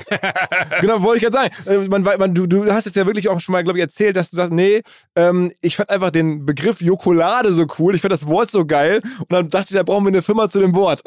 und genau. so ist losgegangen. das ja, und, ist und, und dann war es ja sogar, und, und dann muss man sogar noch äh, äh sagen, also nicht nur das, genauso war es, ne? Schokolade, Jokolade. Warte mal, das ist ja genial. Das ist, wie witzig ist so das? Warum habe ich das 40 Jahre lang nicht gesehen? Äh, und dachte mir so, das ist das eine große Ticket, was ich jetzt ziehen kann. Mhm. Das ist mein äh, Teil, was ich dann irgendwann mal riesig exiten kann äh, und wo, wo, wo ich dann quasi am, weil das muss man auch sagen, meine ganzen Investments, die ich tätige, das ist meine, in, in meiner Hoffnung ist das meine Rente, weil ich zahle in keine Rentenkasse ein, ich bin freiberuflich, so das heißt, ich versuche mit diesen Investments mich so ein bisschen aufzustellen für äh, am Ende des Tages bleibt dann noch was übrig von dem, was ich verdient habe. Und äh, Wobei das war so mein großer muss, Gedanke bei Das Jukola. ist auch Risiko. Du, ja, es ist, irre, es, es ist tatsächlich, also ich glaube, manchmal werde ich mit dem Sparbuch besser beraten, wenn ich sehe, wie ich investiere, aber egal. Ähm, äh, trotzdem äh, war das dann so der Move von, ey, lass das machen, das ist total gut. Dann habe ich ein Team zusammengebaut, äh, das war alles mega, hatte äh, diverse Partner da schon an Bord, also die Cap Table war aufgeteilt und alles.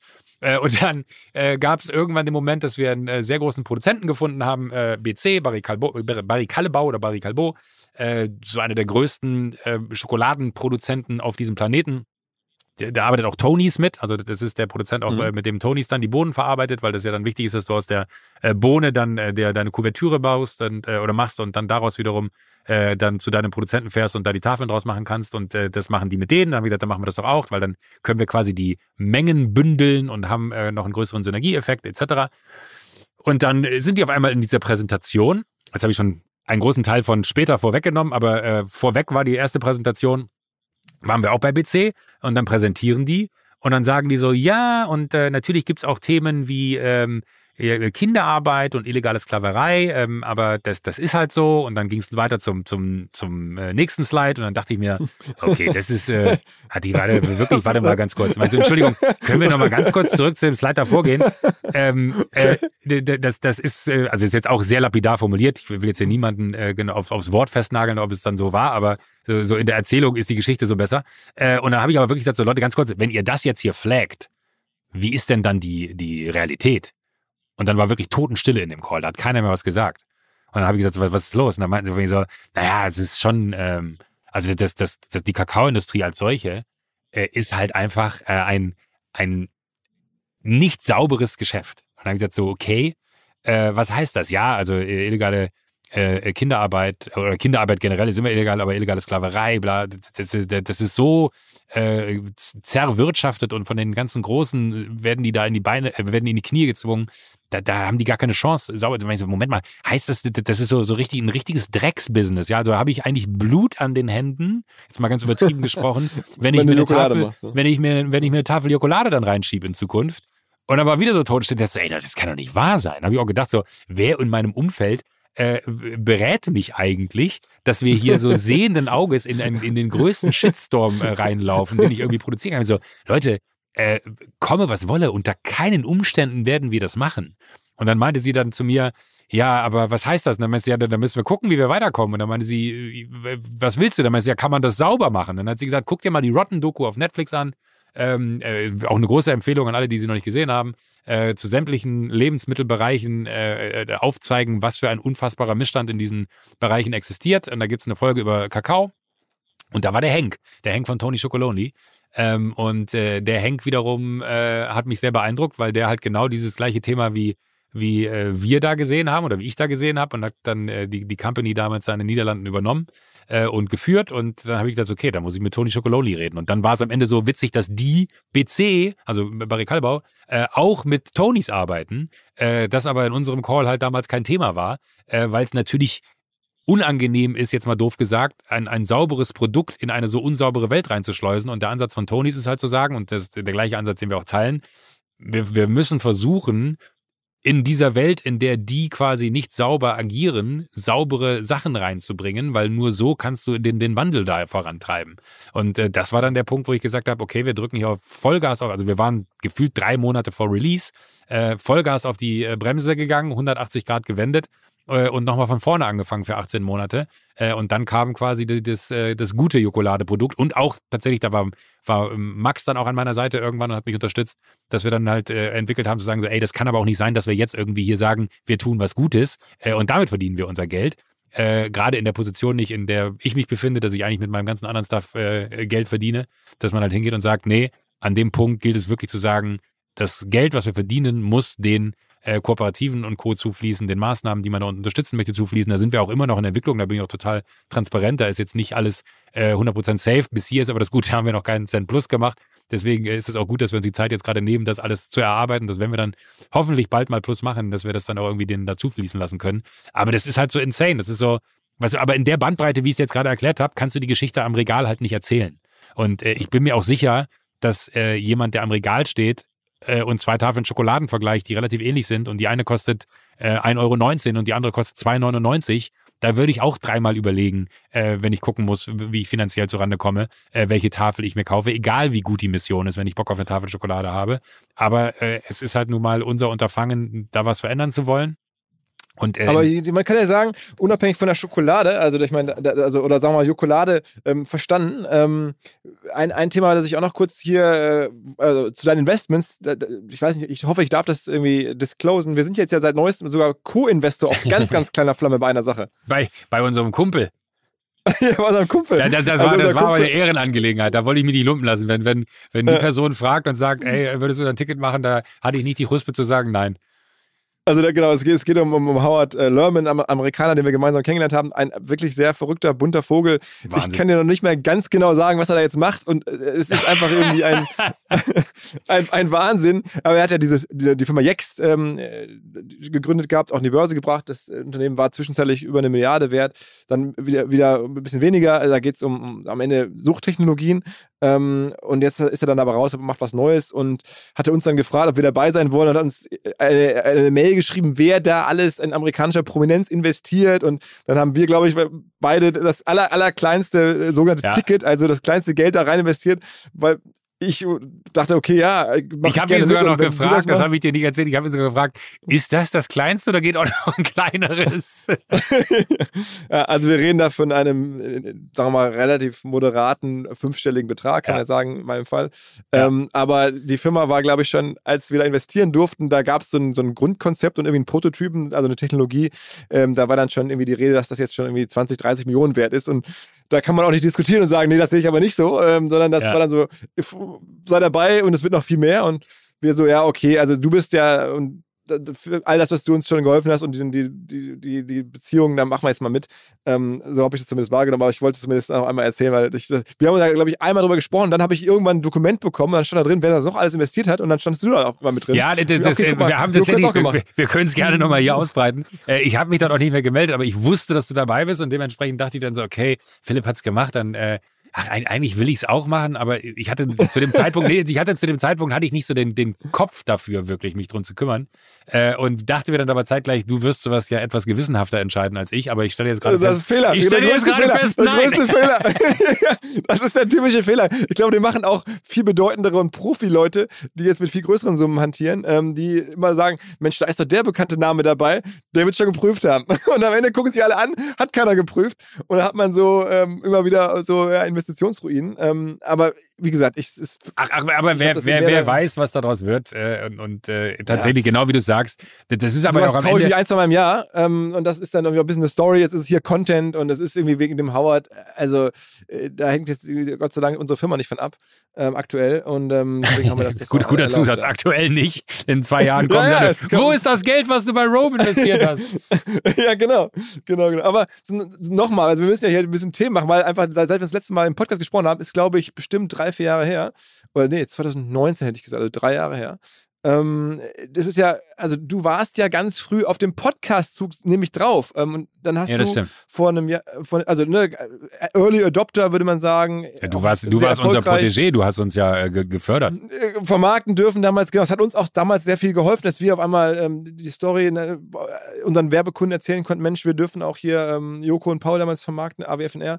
Ähm, und dann war ich ganz überrascht, auf einmal hast du dann aber irgendwie so ein, das Bauchgefühl gehabt, was du ja häufiger hast, auch mit, mit TV-Shows, hm, irgendwie ist die Zeit gekommen, was anderes zu machen, als das zu stoppen. Und damit bist du dann vor ungefähr einem Jahr aus der Podcast-Welt zumindest direkt ausgeschieden. Du bist ja noch indirekt da drin, weil du ja über die Florida bei Studio Bummens investiert bist. Genau, ne, ja. das, ähm, also das heißt, vermutlich werden dir auch da Tobi Bauker, Konstantin Seidenstücker und Co. regelmäßig vorschlagen, was man alles für Podcasts machen könnte.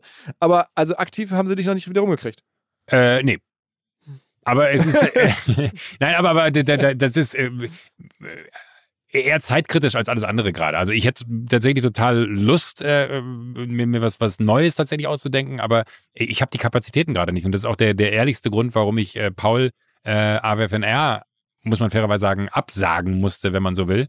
Ähm, weil äh, das ist jetzt natürlich auch für, für A war es kein leichter Schritt, weil wir haben das sehr lange zusammen gemacht und es war wirklich eine sehr gute Zeit. Wir haben unfassbar viel Spaß damit gehabt. Es äh, hat sich auch so ein bisschen so, so, du beschreibst so, wir waren sehr früh auf diesem Podcast-Zug. Ich glaube, äh, meine Lieblingswoche war die, als wir sieben Folgen in den Top Ten hatten. Äh, das sagt alles über die deutsche Podcast-Landschaft aus, äh, als das noch möglich war. Ähm, aber äh, es war einfach ultra zeitkritisch und das klingt dann so blöd und ich bin sehr dankbar dafür, dass Paul das so verstanden hat. Ich habe halt irgendwann zu Paul gesagt, so Paul, guck mal, wenn ich diese, diesen einen Abend in der Woche, wenn ich den frei hätte für mich, dann wäre das etwas, wo ich vielleicht mal Kraft schöpfen kann in so einer Woche. An diesem einen Abend machen wir aber meistens Podcast. Und das wird in diesem nächsten Jahr kommend, äh, also das haben wir letztes Jahr geführtes Gespräch, äh, wird die Situation auftreten, dass ich wahrscheinlich diesen einen Abend nicht mal mehr für, für den Podcast habe, auf dementsprechend auch gar keine Zeit mehr für mich und irgendwo anders mir noch die Zeit rausschneiden muss. Ich krieg's nicht hin. Ich habe mich auf an vielen anderen Ebenen komplett äh, nicht übernommen, aber habe halt Commitments eingegangen, die für mich dann, äh, sage ich mal, on the long run der Podcast war immer ein, ein Fun-Projekt. Das hat Spaß gemacht. Das war so, wir haben telefoniert, man hat sich ausgetauscht. Das war jetzt auch ja nicht äh, ein, ein sag ich mal, Content-driven Podcast, den wir da hatten. Das war ein klassischer Laber-Podcast. Man hat einen Einblick in Pauls Welt und einen Einblick in meine Welt bekommen. Ähm, und dementsprechend war das immer leicht zu, zu äh, produzieren und auch leicht umzusetzen. Aber natürlich war es nicht so, dass ich jetzt irgendwie einen Langfristplan mit diesem Podcast hatte. Und ich glaube, Paul auch nicht. Ich glaube, solange das gelaufen ist, haben wir eine sehr gute Zeit gehabt und äh, er macht ihn ja auch erfolgreich weiter. Von daher ist alles gut. Wollte ich sagen, aber, er, er macht ihn erfolgreich weiter. Ist nach wie vor in den Charts irgendwie immer wieder drin. Und genau, genau. Auch, also, und, und, und hat er auch tatsächlich, äh, da, da habe ich auch gesagt, so, äh, benutzt den, den Namen weiter, wenn du ihn weiter benutzen willst. Äh, äh, am Anfang hatten wir noch so ein paar Issues, äh, ob, ob Insta denn weiter benutzt werden darf, wo ich dann unsicher war, ob das richtig oder falsch war. Habe ich zu gesagt, so, ey, äh, weil er dann noch mal gefragt hat, was machen wir denn jetzt mit Insta? Dann gesagt, benutzt auch Insta weiter. Äh, du hast vollkommen recht, das ist doch totaler Quatsch, da jetzt irgendwie so Besitzansprüche zu erheben. Wir haben dann eine gemeinsam eine gute Zeit gehabt. Äh, und trotzdem triggert mich natürlich dieses Podcast-Game nach wie vor total, weil äh, jetzt auch hier heute ins Herrschaftszeiten zu kommen und einen Podcast aufzunehmen, ist irgendwie auch so eine, so eine bunte, andere, lustige Welt. Ähm, aber es, es gibt A, gerade nicht das eine Konzept, auf das ich Bock hätte. Und B, fehlt mir auch wirklich die Zeit mit all dem, was ich so zu tun habe im Moment. Und, also äh, Live-Pitch, Live-Pitch von mir. Was ich bei aber wenn er immer richtig gut fand, wann, also ich habe da fast jede Folge gehört, wir haben sie auch vermarktet, insofern fand ich da alles gut. Aber was ich auch immer echt gut fand, wann es diese Sonderfolge Folgen habe, Winterscheid fragt. Das hast du, glaube ich, vier oder fünf Mal gemacht ja. damals, so vor zwei Jahren. Ähm, und da dachte ich mir, okay, das sind echt Top-Folgen. Also, wenn du Danke. irgendwie im nächsten Jahr äh, Zeit hast, ich stelle dir gerne hier diesen Kanal zur Verfügung. Wir machen Winterscheid fragt. Du, ich mache zwei Wochen Urlaub und du sagst, auf wen du Bock hast und dann fragst du und wir strahlen das hier aus. Also, das wollte ich dir nur anbieten. Einmal hier live. Du, dir, du musst, musst da nichts zu sagen. Das, ähm, das, ist, das ist sehr großzügig okay von dir. Das weiß ich, da können wir gerne mal drüber quatschen. Ich, ich weiß aber auch wirklich. Also, ich, hätte, ich, hätte, wahrscheinlich mehr davon als du. Also, muss fair, fair oh, okay, sagen, aber, aber, wahrscheinlich aber, mehr davon als du. Aber okay. Äh, aber, aber das ist ja gut zu wissen, dass ich das könnte. Aber, aber das Tolle ist auch, also aus dem Podcast zum Beispiel äh, ist, ist eine enge Freundschaft zum Beispiel mit Bobby de Kaiser entstanden, den ich damals interviewt habe. Äh, kennt man als äh, ehemaligen Torhüter vom FC Bayern, äh, aber auch der, der Founder von Dedon, äh, der, der unfassbaren ja. Gartenmöbelmarke. Ich bin damals zu ihm nach Ibiza geflogen und habe mich mit ihm da getroffen. Wollte gerade sagen, der ist Ibiza, ne? Der, der lebt auf Ibiza, genau. Äh, und äh, das, das war unglaublich und das ist wirklich ein, einer der, der, würde ich sagen, beeindruckendsten, tollsten äh, warmherzigsten, emotional smartesten Menschen, die ich in den letzten 10, 15 Jahren getroffen habe. Dann lass nochmal, ähm, äh, also okay, Podcast-Thema, das heißt aktuell nichts absehbar, aber du hast es so im Blick und bist da ja irgendwie mittelbar zumindest an dem Wachstum ähm, beteiligt. Der Branche ähm, beteiligt, genau. Aber, aber trotzdem muss man ja auch sagen, es gibt ja keinen größeren Luxus, als zu wissen, ich habe gerade keinen Podcast. Die Podcast-Welt da draußen entwickelt sich allerdings so schnell und wird immer größer, dass es ja, sage ich mal, ähm, wenn ich Lust hätte, einen Podcast zu machen, dann wäre es wahrscheinlich möglich, einen zu machen. Aber nochmal, das muss so richtig sein, äh, was ich dann da mache, äh, dass ich da total Bock habe. Ich habe gestern mit, mit dem, kennst du wahrscheinlich auch hier von, von Planet A, Friedhof äh, Dezner, äh, telefoniert, mhm. ähm, der mir dann irgendwie äh, auch nochmal so, so ein paar Geschichten erzählt hat und äh, über so, so Ventures, in, in die die da gerade mit ihrem äh, Fonds investieren. Ähm, und dann dachte ich mir nur so, hey, dem würde ich so gerne zuhören über diese Firmen und was die denn da alle so machen, ne? Äh, dass ich dann gestern noch dachte, ah, vielleicht ist das was, vielleicht müsste ich den mal fragen, ob der Bock hätte, sich mit mir einfach nur über die krassesten Firmen zu unterhalten, die da draußen so Green Tech-mäßig gerade unterwegs sind, weil ich finde, das ist auch so ein bisschen äh, so eine Verantwortung, die wir irgendwie alle ja äh, in unserer Generation in uns tragen, dass äh, wir, wir gucken, wie wir diesen Planeten wieder auf die richtige Reise schicken. Äh, und, und sowas finde ich total faszinierend, wenn da jemand wie Friedhof ist, der auf einmal anfängt zu erzählen, was es denn da für Firmen gibt, von denen du noch nie was gehört hast.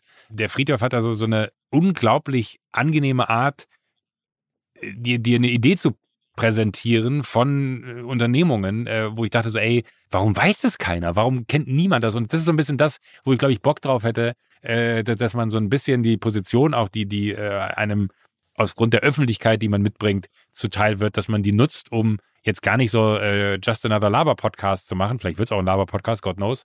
Äh, aber ich hätte total Bock, irgendwie so zu gucken, was gibt es denn da substanziell an Inhalten, die vielleicht auch nochmal einen anderen Blick auf die äh, Dinge bringen. Das ist so ein mhm. bisschen, äh, bei, bei Jokolade habe ich es eben erzählt, meine Auffassung ist da zu sagen, ich ziehe mir da kein Geld raus, weil ich bin der festen Überzeugung, dass äh, man äh, irgendwie auch anfangen muss in unserer Generation und bei dir sitzen ja auch viele von den ganzen wirklich Großen äh, in, in diesem Land und auch international, dass wir anfangen müssen, uns Gedanken darüber zu machen, ob das System, so wie wir in dem System leben, funktioniert für die Zukunft, die wir wollen. Wenn wir äh, uns irgendwie kaputt lachen darüber, dass, äh, oder zumindest ist das so die Wahrnehmung, wenn man mitkriegt, da schmeißen Klimaaktivistinnen äh, irgendwelche Suppen und Co. auf äh, wahnsinnig wertvolle Gemälde. Äh, und da kann man dann von halten, was man will. Da kann man eine Haltung zu haben oder auch keine, ist mir auch gleich. Äh, aber der Fakt, der da halt genannt wird, ist, dass wir 2050 laut der Wissenschaft äh, in ein Defizit kommen, was, äh, dass wir nicht mehr wissen, wovon wir uns ernähren sollen. Ähm, dann denke ich mir so, okay, die Wissenschaft hat auch schon in den 70ern und 80ern und den 60ern schon gesagt, dass die Klimakrise so kommen wird, wie sie kommen wird. Äh, wir haben hier wirklich ein exponentielles Wachstum der Klimakrise, Klimakrise, äh, wenn wir so wollen ähm, das ist nicht unrealistisch, dass das stimmt, was die da sagen, dass wir 2050 ein Problem haben werden, Nahrungsmittel für diese Welt zur Verfügung zu stellen mit diesem Planeten. Ähm, und wenn wir da nicht alle unseren Teil zu beitragen, dass sich A, der Planet dahin entwickelt, dass das möglich ist, äh, dass wir 2050 noch wissen, wo wir unser Essen herbekommen äh, und vor allen Dingen die in äh, quasi äh, Verantwortung nehmen, die in Verantwortung äh, sein müssen. Das ist für mich Wirtschaft und Politik ähm, zu, dafür zu sorgen, dass das so funktioniert. Da bin ich mir ziemlich sicher, dass das was ist. Das fände ich total reizvoll, in einen Podcast zu packen, äh, um darüber zu sprechen. Ob das dann die Massen begeistert, weiß ich nicht, weil das ein sehr kritisches Thema ist. Aber ich habe so das Gefühl, wir haben so große Themenblöcke mit äh, Ukraine-Krieg, mit dem, was, in der, was im Iran passiert gerade. Ähm, und, oder was im Iran schon eigentlich die ganze Zeit gewesen ist und was jetzt quasi äh, passiert, damit äh, sich da was verändert, äh, mit der Klimakrise, wo ich mir denke, so, was ist das für eine Zeit, in der wir groß werden. Ich bin 43. Ich kann mich nicht erinnern, dass es jemals eine solche Dichte von ähm, Ereignissen gab, die so maßgeblich das eigene Leben beeinflusst haben. Neuer Partner bei uns im Podcast und zwar Embers Chrome River. Embers E-M-B-U-R-S-E, geschrieben Embers Chrome River, drei Worte. Es handelt sich jedenfalls bei Embers Chrome River um eine der führenden Plattformen für Ausgabenoptimierung. 19.000 Kunden in 120 Ländern vertrauen auf Burst Chrome River im Bereich dann entsprechend Ausgaben, Einkauf, Kreditorenbuchhaltung und Zahlung. Dank der Software von Emburse Chrome River sparen Finanzteams, die das Tool einsetzen, monatlich über 40 Stunden und sehen einen ROI auf die Software nach drei bis sechs Monaten, erzielen bis zu 10% Speseneinsparung und ein ganz, ganz, ganz großer Teil der Kunden erreicht 100% Automatisierung ihrer Finanzprozesse. Burst Chrome River wurde mehrfach durch Softwarebewertungsplattformen wie G2 oder unsere hauseigene OMR Reviews ausgezeichnet und zwar als Best Usability, Easiest Setup oder Most Likely to Recommend jeweils in der Kategorie Spend Management. Zu den Kunden zählen Bosch, Garmin, Allianz Partner oder Microsoft. Burst Chrome River ist zu 100% auf alle Bedürfnisse maßgeschneidert, bietet einfache Kreditkartenanbindung, Anbindung an alle ERP-Systeme, eine lokale Konfiguration für die jeweiligen Steuergesetze und, und, und. Wenn ihr also über Ausgabenmanagement nachdenkt, dann verbindet das bitte mit einem Besuch von Embers. Am besten die kostenlose Demo gucken, ohne jede Anmeldung. Einfach aber reinschauen, was sie da anbieten unter Embers, E-M-B-U-R-S-E, embers.com slash OMR.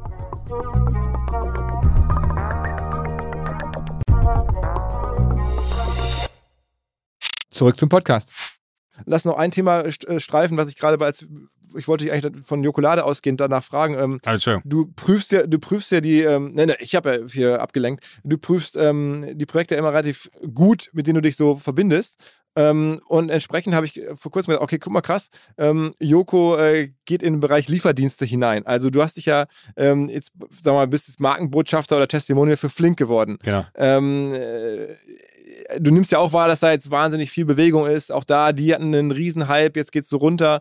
Ist das was, was du näher verfolgst oder sagst du, naja, also auch da, ich bin eigentlich für die Inhalte zuständig, ich mache da die Werbung und habe nettes Team, haben mich überzeugt. Nö, also, also ich, ich, ich, bin, bin da auch äh, investiert. Ne? Das ist jetzt so ein bisschen was, wo ich natürlich auch ein Interesse habe, dass das äh, funktioniert. Das ist quasi so ein, so ein Ah, krass, okay. Ja, äh, Hast du auch wirklich Geld reingegeben? Ja, ähm, und ähm, das ist so, äh, sag ich mal, ich, ja, äh, ich, ich überlege gerade, wo, wo, man anfängt. Ähm, das ist immer so, so das Ding, als Gorillas damals angefangen hat, äh, dachte ich mir so, ah krass, wie smart. So, und dann hat man irgendwie gesehen, wie, wie riesig Gorillas geworden ist. Und dann kam Flink. Und äh, ich kenne kenn, äh, den äh, Philipp damals ganz gut und äh, der meinte dann zu mir, ey, da gibt's so, so ein Projekt, ähm, äh, Flink, das ist quasi so wie Gorillas ähm, und äh, das macht mein Bruder, äh, hättest du da Bock? Und dann habe ich gesagt, so, ey, finde ich total spannend, dann haben wir uns unterhalten äh, und dann habe ich aber von Anfang an gesagt, ich fände es aber viel spannender, wenn es jetzt nicht nur einfach ein, ein, Investment wird, sondern wenn wir irgendwie auch drüber nachdenken, wie man die Öffentlichkeit, die ich da mitbringe, nutze äh, und wir da irgendwie auch so, ein so ein äh, Media Equity äh, Deal finden, ähm, mhm. weil das natürlich prädestiniert für so einen Case ist. Ähm, und dann haben wir habe ich ein bisschen schleifen lassen und ich ärgere mich so, weil natürlich so der, das ganze Wachstum, ich bin ja eigentlich zum Zeitpunkt dazu gekommen, wo, wo der Boom äh, auf dem Höhepunkt gewesen ist äh, und man eigentlich, wenn man fair ist, äh, wir schon neun Monate gefühlt gesprochen haben äh, und man da hätte wahrscheinlich viel, viel früher äh, mit reingehen können und viel, viel früher was hätte mitne mitnehmen können. Ich glaube aber, dass, äh, wenn du sagst, so verfolge ich mit, dass das ganze Ding sich jetzt irgendwie so äh, äh, dass die ganze Welt sich so kritisch entwickelt. Ich glaube, das hat was damit zu tun, wie generell die Welt sich gerade entwickelt. Die, die Nachfrage nach dem Service ist vielleicht geringer als noch vor einem halben Jahr oder mhm. für, für, vor, vor äh, neun oder zwölf Monaten vielleicht sogar.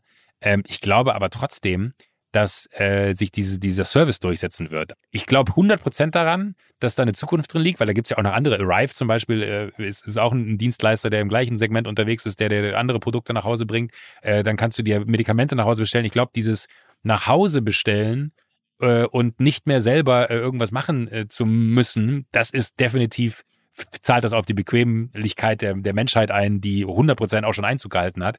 Ab wann solche Geschäftsmodelle dann profitabel sind oder ab wann solche Geschäftsmodelle äh, vielleicht weniger Funding brauchen und interessant sind, äh, das sind große Fragen, die kann ich nicht beantworten. Und ab wann vielleicht auch irgendwann mehr wer sagt, äh, ich nehme die jetzt zu 100% äh, in, in mein Portfolio auf, ähm, äh, weil ich glaube, das, das war ja, äh, Flink hat sich ja noch so, so einen Franzosen einverleibt, der ja. dann irgendwie äh, damit dazugehört. So, da merkst du ja schon irgendwie auch, dass dass dann da Wachstum generiert werden will, also da wird Wachstum generiert und das, das wird vor allen Dingen auch dann schon über externe Zukäufe generiert, äh, um sich quasi die Arbeit in dem Markt nicht mehr selber zu machen, sich da komplett zu platzieren, sondern da ist jemand, dann ist es ja wurscht, ob das jetzt aus dem Flink-Lager kommt oder aus dem anderen Lager, aber du kaufst die Infrastruktur eigentlich mit. Und das ist ja das, was ich gerade sage, dass das Aufsetzen, glaube ich, das ist, was halt unfassbare Initialkosten verursacht und natürlich auch die Operational Costs dann so crazy sind, dass man halt gucken muss, wie kriege ich das aber in der Ratio gefahren, dass ich damit nach Hause komme äh, und zumindest, äh, blöd gesagt, 10 Cent an, an sowas verdiene. Und äh,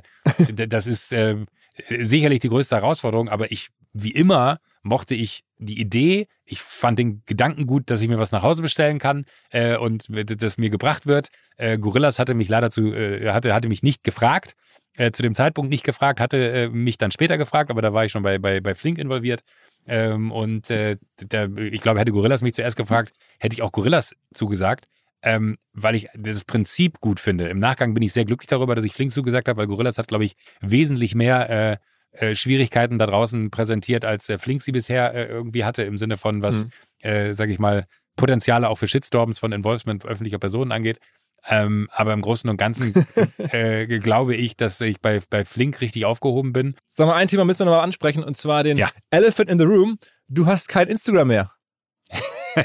ja, also, also ich, ich habe nicht mehr das alte Instagram. Also ich habe immer noch das gleiche Instagram, aber mittlerweile ein neues Instagram, weil äh, das, das alte Instagram im Sinne von den Account, den ich mir mal vor Jahren gemacht habe, äh, richtig, den haben wir im Rahmen der 15 Minuten äh, von Joko und Klaas gegen ProSieben, haben Klaas und ich unsere äh, Instagram-Accounts mit äh, zu dem Zeitpunkt der Übergabe, ich glaube, eine Million und knapp, mein Account hatte knapp eine Million oder eine Million und ein bisschen mehr. Äh, und Klaas war, glaube ich, so bei 600.000, 700.000 irgendwas.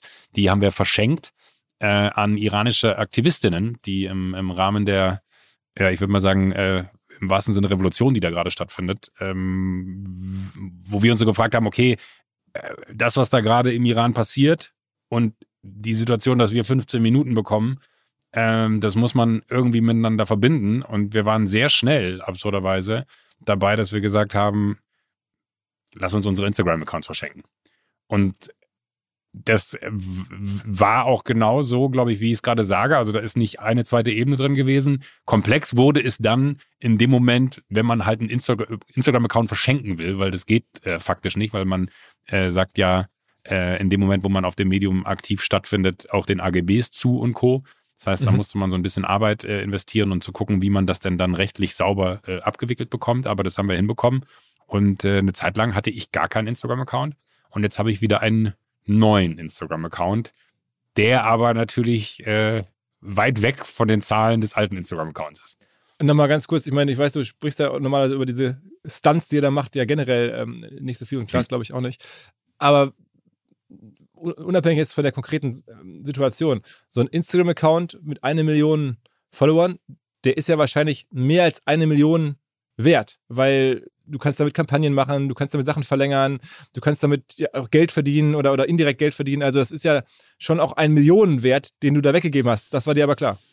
Ähm, ja und nein. Also ich, ich bin ehrlich, die Frage haben wir uns, glaube ich, nicht gestellt. Weil, weil die Frage, die, die für uns im Raum stand, war so, was ist der Account bei uns wert und was ist der Account aber wert für die Aktivistinnen aus dem Iran? Und ich glaube, das ist halt äh, ich glaube, da kannst du keinen, keinen Betrag dagegen setzen, äh, mit welcher Hoffnung auch von einem selbst das verbunden ist, zu sagen, ey, wenn man damit Menschen unterstützen kann, die wirklich gerade kein Gehör finden in einer reichweiten Größenordnung von eine Million plus und die Accounts sind ja auch noch gewachsen sogar danach. Also ich glaube, meiner hat jetzt 1,4 Millionen. Äh, also ist auch ja, sag mal fast 50 oder 40 Prozent nochmal äh, drauf äh, bekommen an, an Followern ähm, und auch wesentlich internationaler als als vorher, denke ich mal.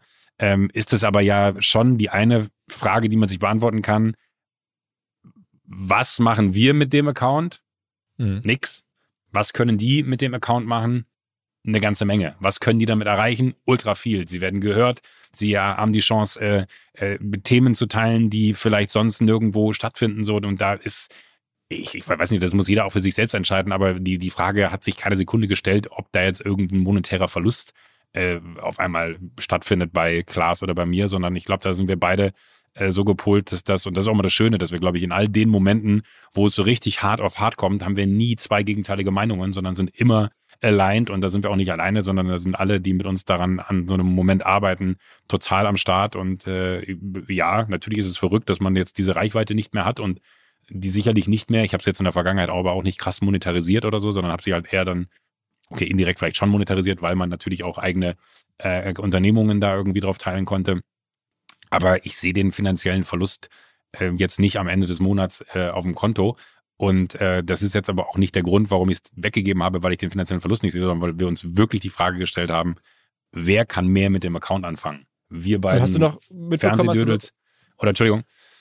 Hast du mitbekommen, nach, im Nachgang, jetzt ist ja schon ein paar Wochen her, ähm, was es gebracht hat? Also gibt es da noch irgendwelche so, so Kontakte? Wir, wir, wir, sind im, im, also A haben wir, haben wir die beiden, äh, Sarah und Assam, die haben wir auch persönlich rausgesucht, also über, über weitere Kontakte, die wir hatten ähm, und äh, haben auch noch, mit denen sind wir auch immer noch in Kontakt. Also wir sind, wenn du so willst, äh, deren Anlaufstation, wenn es darum geht, Dinge auch vielleicht mal zu übersetzen oder so aufs, aufs Deutsche, weil natürlich auch ein Großteil der Followerschaft äh, deutsch ist. Ähm, aber äh, ich, ich glaube, wie, wie, wie viele äh, Momente, die mir da bei den 15 Minuten kreiert hat, ist es so, dass man vor allen Dingen das macht für die Awareness, also für den Moment, dass Leute einfach den Fokus darauf richten. Ich weiß noch, dass wir damals bei, bei dem Moria-Film, äh, den wir gezeigt haben, in den 15 Minuten, das war am nächsten Tag, äh, gab es dazu eine Debatte im Bundestag ähm, wie es denn sein kann, dass äh, wir beiden Fernsehdödel äh, irgendwie Themen platzieren und äh, besprechen, die äh, bei uns gesellschaftlich noch viel zu wenig Relevanz äh, bekommen haben und auch im Bundestag viel, viel zu wenig hatten. Ähm, und ohne dass das, das klingt jetzt alles so groß, da will ich auch gar nicht weiter groß drüber reden, aber äh, ich glaube, warum wir das machen, ist wirklich am Ende immer der eine Schritt, dass man das Gefühl hat, so wir haben auch verdammt nochmal eine Verantwortung und jeder einzelne von uns, egal wie klein oder groß eine Reichweite ist oder egal wer die Person ist, äh, Klaas hat das mal so schön äh, äh, gesagt äh, in Bezug auf den europäischen Gedanken, wenn, wenn wir äh, die Generation, die jetzt hier gerade am Drücker ist, das Thema Europa verzocken, dann sind wir die dümmste Generation ever. Äh, und ich glaube, genauso ist es. Wir sind halt einfach null in der Situation, dass wir nicht politisch sein sollten, in den Zeiten, wo wir sehen, was links und rechts, wir können auch über die WM in Katar reden, was ja wahrscheinlich aber äh, hinlänglich schon überall diskutiert wurde und tausend Meinungen es zu gab. Äh, und trotzdem ähm, ist es einfach so, ich finde es einfach so eine krasse Zeit gerade. Und so ein bisschen ist es aber auch die Situation, dass wenn man dann so eine Chance bekommt, äh, mit, mit zwei tollen Aktivistinnen, die wir da äh, gefunden und kennengelernt haben, denen da irgendwie zur Seite zu stehen und zu helfen, dann ist das etwas, was man also wirklich, das würdest du genauso machen. Du kannst mir erzählen, was du willst. Dafür kenne ich dich, glaube ich, gut genug. Ohne mit der Wimper zu zucken, würdest du Reichweiten von OMR zur Verfügung stellen, wenn du wüsstest, äh, wie und wo man das sinnvoll machen kann. Und das macht ihr dann ja teilweise auch schon auf der äh, Messe mit Themen, wo man auch sagt, ungewöhnlich, dass das bei euch präsentiert wird, aber ihr macht es dann halt. Ähm, und ich glaube, das ist so die Verantwortung, die man spürt, wenn man irgendwie in so einer Position ist wie man selbst, dass man da was machen muss. Punkt. Und sag mal, wo kam dann die Idee her, am Ende die Accounts rauszugeben? Äh, das, das klingt jetzt so, so banal, aber es war, glaube ich, eine, eine WhatsApp-Nachricht von Schmidti, also unserem Kreativkopf bei der Also Florida. dem Thomas Schmidt aus Baywatch Berlin. Dem Thomas Schmidt aus Baywatch Berlin, der genau, der äh, quasi bei uns aber ja auch so der, der Mastermind hinter allem ist. Äh, der, der schrieb mir so, Joko, äh, Idee 15 Minuten, wir verschenken äh, eure Instagram-Accounts für iranische Aktivistinnen. Ähm, und dann war meine Antwort, ich müsste die Nachrichten jetzt raussuchen, lass machen. Und äh, das ist, klingt dann so banal und, und so, so äh, wie, wie der schickt dir einer eine WhatsApp und man entscheidet auf der Ebene, dass das weggeht. Aber ich glaube, du fühlst, ob eine Idee gut oder schlecht ist, in an Instant. Und äh, ich, ich weiß, wenn Schmidti mir sowas schreibt, dass das A schon sehr durchdacht ist und B am Ende des Tages äh, eher so ist, fühlst du das genauso wie ich und dann ist man da einer Meinung und äh, da war auch das Schöne ist in solchen Situationen auch mal äh, dann habe ich nochmal mit Klaas dazu gesprochen und es war so äh, und, und dafür muss ich wirklich sagen eine eine Lobes- und Liebeshymne kurz an, an Klaas Häufer Umlauf in den Momenten, wo es wirklich um was geht, sind wir immer einer Meinung. Und das äh, ist etwas, glaube ich, was vielleicht auch so ein bisschen das Geheimnis unserer Story ist, dass wir in großen Entscheidungen nie zwei Meinungen haben. Hast du dir dann den, äh, also ich meine, du hast ja dann offensichtlich wieder entschieden, ich mache bei Instagram trotzdem weiter mit. Glaub, muss man ja fast auch ein bisschen einen Überblick zu behalten, was in der Welt passiert und irgendwie, da ne, gibt es ja auch, sagen wir mal, viele Momente, wo man einfach als Follower Spaß hat, finde ich nach wie vor, wenn man den richtigen Leuten da folgt. Ähm, das war dann aber für dich klar, dass du sagst, okay, zumindest mal, um da wieder ein bisschen passiv mitspielen zu können, ähm, mache ich mir einen neuen Account. Ja, und, und, und äh, die andere Frage war natürlich aber auch so, hm, wann ist denn der richtige Zeitpunkt, um wieder auf das Medium draufzugehen? So, weil man natürlich auch jetzt nicht äh, dem anderen Account irgendwie die Aufmerksamkeit entziehen will, was aber, glaube ich, auch nicht passiert ist. Und zeitgleich äh, aber man irgendwo dann, also ich habe ganz oft diesen Ghost-Move gemacht. Ich habe auf meinen Instagram-Button drücken wollen, aber da war halt nichts mehr. Ne? Da war eine andere App dann, weil der halt gelöscht war. Ich habe halt keinen Instagram-Account mehr. Das war wirklich verrückt. Also wie, wie dein Hirn vertriggert ist mit diese wirklich, also, also so wie man random zehnmal am Tag in diese App reingeht und eigentlich nichts zu tun hat, außer Zeit fressen zu lassen, ne? äh, ist es halt dann da genauso gewesen. Du bist da draufgegangen und oder ich bin da draufgegangen und da war aber nichts und habe halt eine andere App geöffnet und mir so, verrückt, wie man da irgendwie konditioniert ist. Ähm, und äh, die, die Frage war dann irgendwann so, okay, was ist denn ein gutes Timing? Äh, dann haben wir uns äh, über Namen unterhalten. Klaas und mir war es wichtig, dass wir nochmal die gleichen Namen haben. Also da, er hatte ja dann immer schon damit das Klaas, ich war Official Yoko und das war irgendwie doof. Und dann haben wir aber äh, damit das Klaas Turbo und Official Yoko Turbo draus gemacht, dass wir äh, beide nochmal sagen so, hey, das sind wir, aber wir haben die gleiche Endung. Das fanden wir irgendwie gut. Und ähm, dann ist aber natürlich auch total spannend, weil natürlich meine Erwartungshaltung war, ich gehe jetzt von 0 auf 500.000 in drei Stunden, ne? weil ich endlich wieder zurück bin und meinen Scheiß da poste. Aber äh, man darf halt nicht vergessen, dass dieses Medium jetzt auch ein paar Jahre älter ist und halt viel, viel gesättigter ist und man halt nicht mehr von jetzt auf, also man, ich glaube, ich habe jetzt äh, Stand unseres Telefonats jetzt hier gerade. Gerade geguckt, 132.000. Bei dir stehen 132? Also habe ich gerade zumindest. Das ist ja witzig, guck mal, was bei mir steht. Ui, ui, gibt es hier etwa Unschärfen zwischen Hamburg und München? das ist ja verrückt. Ich habe 138.000. Oder vielleicht schmeicheln die mir einfach. Ähm, Nein, aber, ich, ich habe es dir falsch gemerkt. Du hast vollkommen recht. Du hast vollkommen ah, okay, aber das wäre ja interessant gewesen. Das wäre das wär ein Podcast. Das wäre eine Extra-Folge geworden. Heiko Hedig, wo, wo, sind, sind meine 6.000 Follower? Follower? äh, aber ähm, um, äh, wo, wo, wo, jetzt habe ich Faden verloren. Äh, blablabla. Äh, also genau, du, du, du, merkst halt einfach, dass es viel schwerer ist, die, die, die Leute wieder zusammenzubekommen. So. Und äh, das war, glaube ich, am ersten Tag ging das relativ schnell von, von 0 auf 70 oder 80.000. Und dann dachte ich mir so, okay, bis Weihnachten sind es noch drei Wochen. Das heißt, ich werde so bei 2,4 Millionen ungefähr. äh, ich bin immer ganz gut Skaleneffekte und so. Äh, aber da, da äh, merkst du halt einfach, dass das ein ganz anderes Medium ist. Und dann beschränkst du natürlich aber auch an, weil du weißt, Tabula Rasa, ne? Du kannst nochmal komplett sauber von vorne anfangen. Und dann guckst du dir halt so Seiten an auf irgendwelchen Blogs, wo Leute darüber berichten, äh, wie sie denn ihren Account aufgebaut haben. Und dann guckst du dir an, wie sieht denn das Grid geil aus und so. Und dann fängst du an, so zu posten und merkst du richtig, ich kann es nicht. es sieht halt richtig scheiße aus. Egal, was ich poste. Es ist Rotze und ich verstehe die Welt auch nicht. Also, wir haben ja alle von Gary Vaynerchuk gelernt, es kommt nicht darauf an, wie viele Likes man auf ein Bild bekommt. Aber natürlich ist das die eine Währung, wo du versuchst, für dich was daraus abzuleiten. Äh, wie gut oder wie, äh, wie schlecht war der Post und soll ich mehr davon machen? Und das Verrückteste ist, so die privatesten Bilder, jetzt gibt es am Wochenende gerade zwei, ähm, das eine hat 5000, da trinke ich privat ein Bierchen ja. äh, und das Bild, wo einfach nur äh, Tannen äh, im Schnee fotografiert werden, hat 15.000. Das ist einfach dreimal so viele Likes und ich verstehe nicht, warum funktionieren Tannen mit Schnee besser als meine Wenigkeit. Also wenn es jetzt an mir geht, würde ich jetzt nur noch Tannen mit Schnee posten. Habe aber leider zu wenige Fotos in den Bergen gemacht am Wochenende. Äh, aber ich, ich habe noch nicht so ganz geblickt und das merkt man auch, wenn man äh, sich dann den Account anguckt, so was funktioniert und was nicht. Klaas und ich haben beide, glaube ich, am Anfang sehr viel alten Content so von uns, dass man so klar macht, das ist wirklich unser Account, weil blauer Haken ist halt immer noch bei dem alten Official Yoko Account, den kann man auch nicht ah, transferieren. Okay, man verstehe. kann, also man kann, das verstehe ich aber auch nicht. Also äh, keine öffentliche Kritik, liebe Kolleginnen und Kollegen bei Meta, aber warum kann man nur einen blauen Haken haben? First World Problems, ja. Ja, äh, absolut First World Problems, gebe ich dir vollkommen recht. Aber äh, als mir dann gesagt wurde, nee, dein alter Account hat ja einen blauen Haken und den muss man dann da wegnehmen, dachte ich mir so, okay, nee, das wird nicht passieren, weil ich werde jetzt nicht den, den 1,4 Millionen äh, Followern, die Assam da irgendwie mit äh, News aus dem Iran äh, bespielt oder, oder äh, tragischen Neuigkeiten äh, da äh, auch zeigt, was da passiert, werde ich jetzt nicht hingehen und ihr den blauen Haken wegnehmen, äh, damit ich auf meinem 140.000 Account äh, irgendwie einen blauen Haken habe. Das wäre ganz schön bizarr. Aber warum? Das sind doch zwei komplett verschiedene Themen. Also das ist ja, ich würde das eher wie ein Markenname verstehen.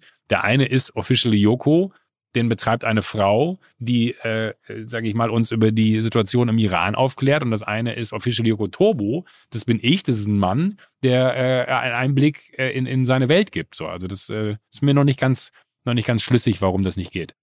Aber ich finde es ja irgendwie schon mal irgendwie, jetzt verstehe ich das, das mit den alten Fotos, weil du hast ja den neuen Account ja wirklich aufgeladen. Ich, ich habe ihn angeguckt und da sind ja jetzt echt so alte Sachen da, aber ich dachte, okay, warum hat er dir die rausgekramt? Ja, ah, ja als, also als, Verifizierung.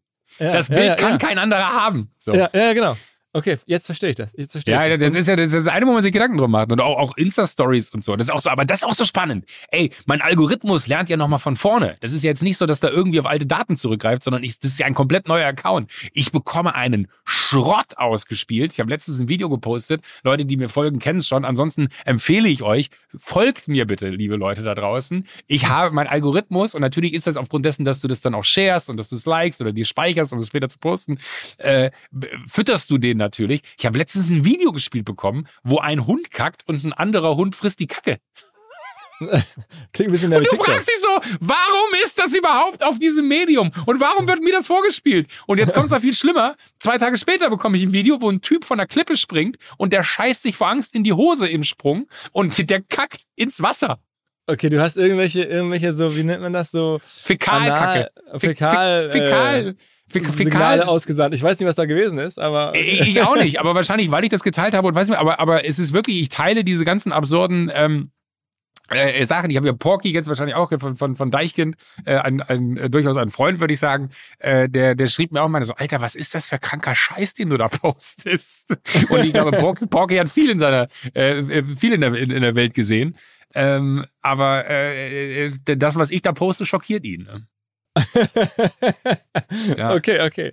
Also ansonsten habe ich nur gesehen, also es ist aber keine Koop. Weder mit dem Stangelwirt, da hast du irgendwie was Nein, nein, nein. Ich, ich habe dann gestern habe ich entschieden, also alles ganz frisch. Ich habe gestern habe ich dann entschieden, da so die die Orte mal zu vertaggen, weil ich dachte mir, okay, weil man ja, also du du merkst, also ich, ich bin ein fucking Amateur, was das angeht, so ja äh, und, und habe keinen Plan und frage mich dann immer so, was kann ich dem noch hinzufügen, dass der Algorithmus anfängt, mich anders vorzuschlagen oder dass der Algorithmus irgendwie, ich habe sogar überlegt, ob ich da eine Werbekampagne drauf laufen lasse und da einfach mal 500 Euro drauf werfe äh, und gucke, was dann passiert, wie viel Follower man bekommt, aber so desperate wollte ich dann auch nicht sein. Ich finde es total spannend, weil man irgendwie nochmal so eine so, so, so, so, eine weiße Seite da vor sich liegen hat, aber mir fehlt halt immer noch, ne, also ich hatte das große Glück, andersrum, ich hatte das große Glück, zu einem Zeitpunkt auf Instagram angefangen zu haben, als da wirklich desperately Leute gesucht wurden, denen man folgen kann, vor fünf, sechs, sieben Jahren. Deswegen konnte ich mir überhaupt eine Million aufbauen.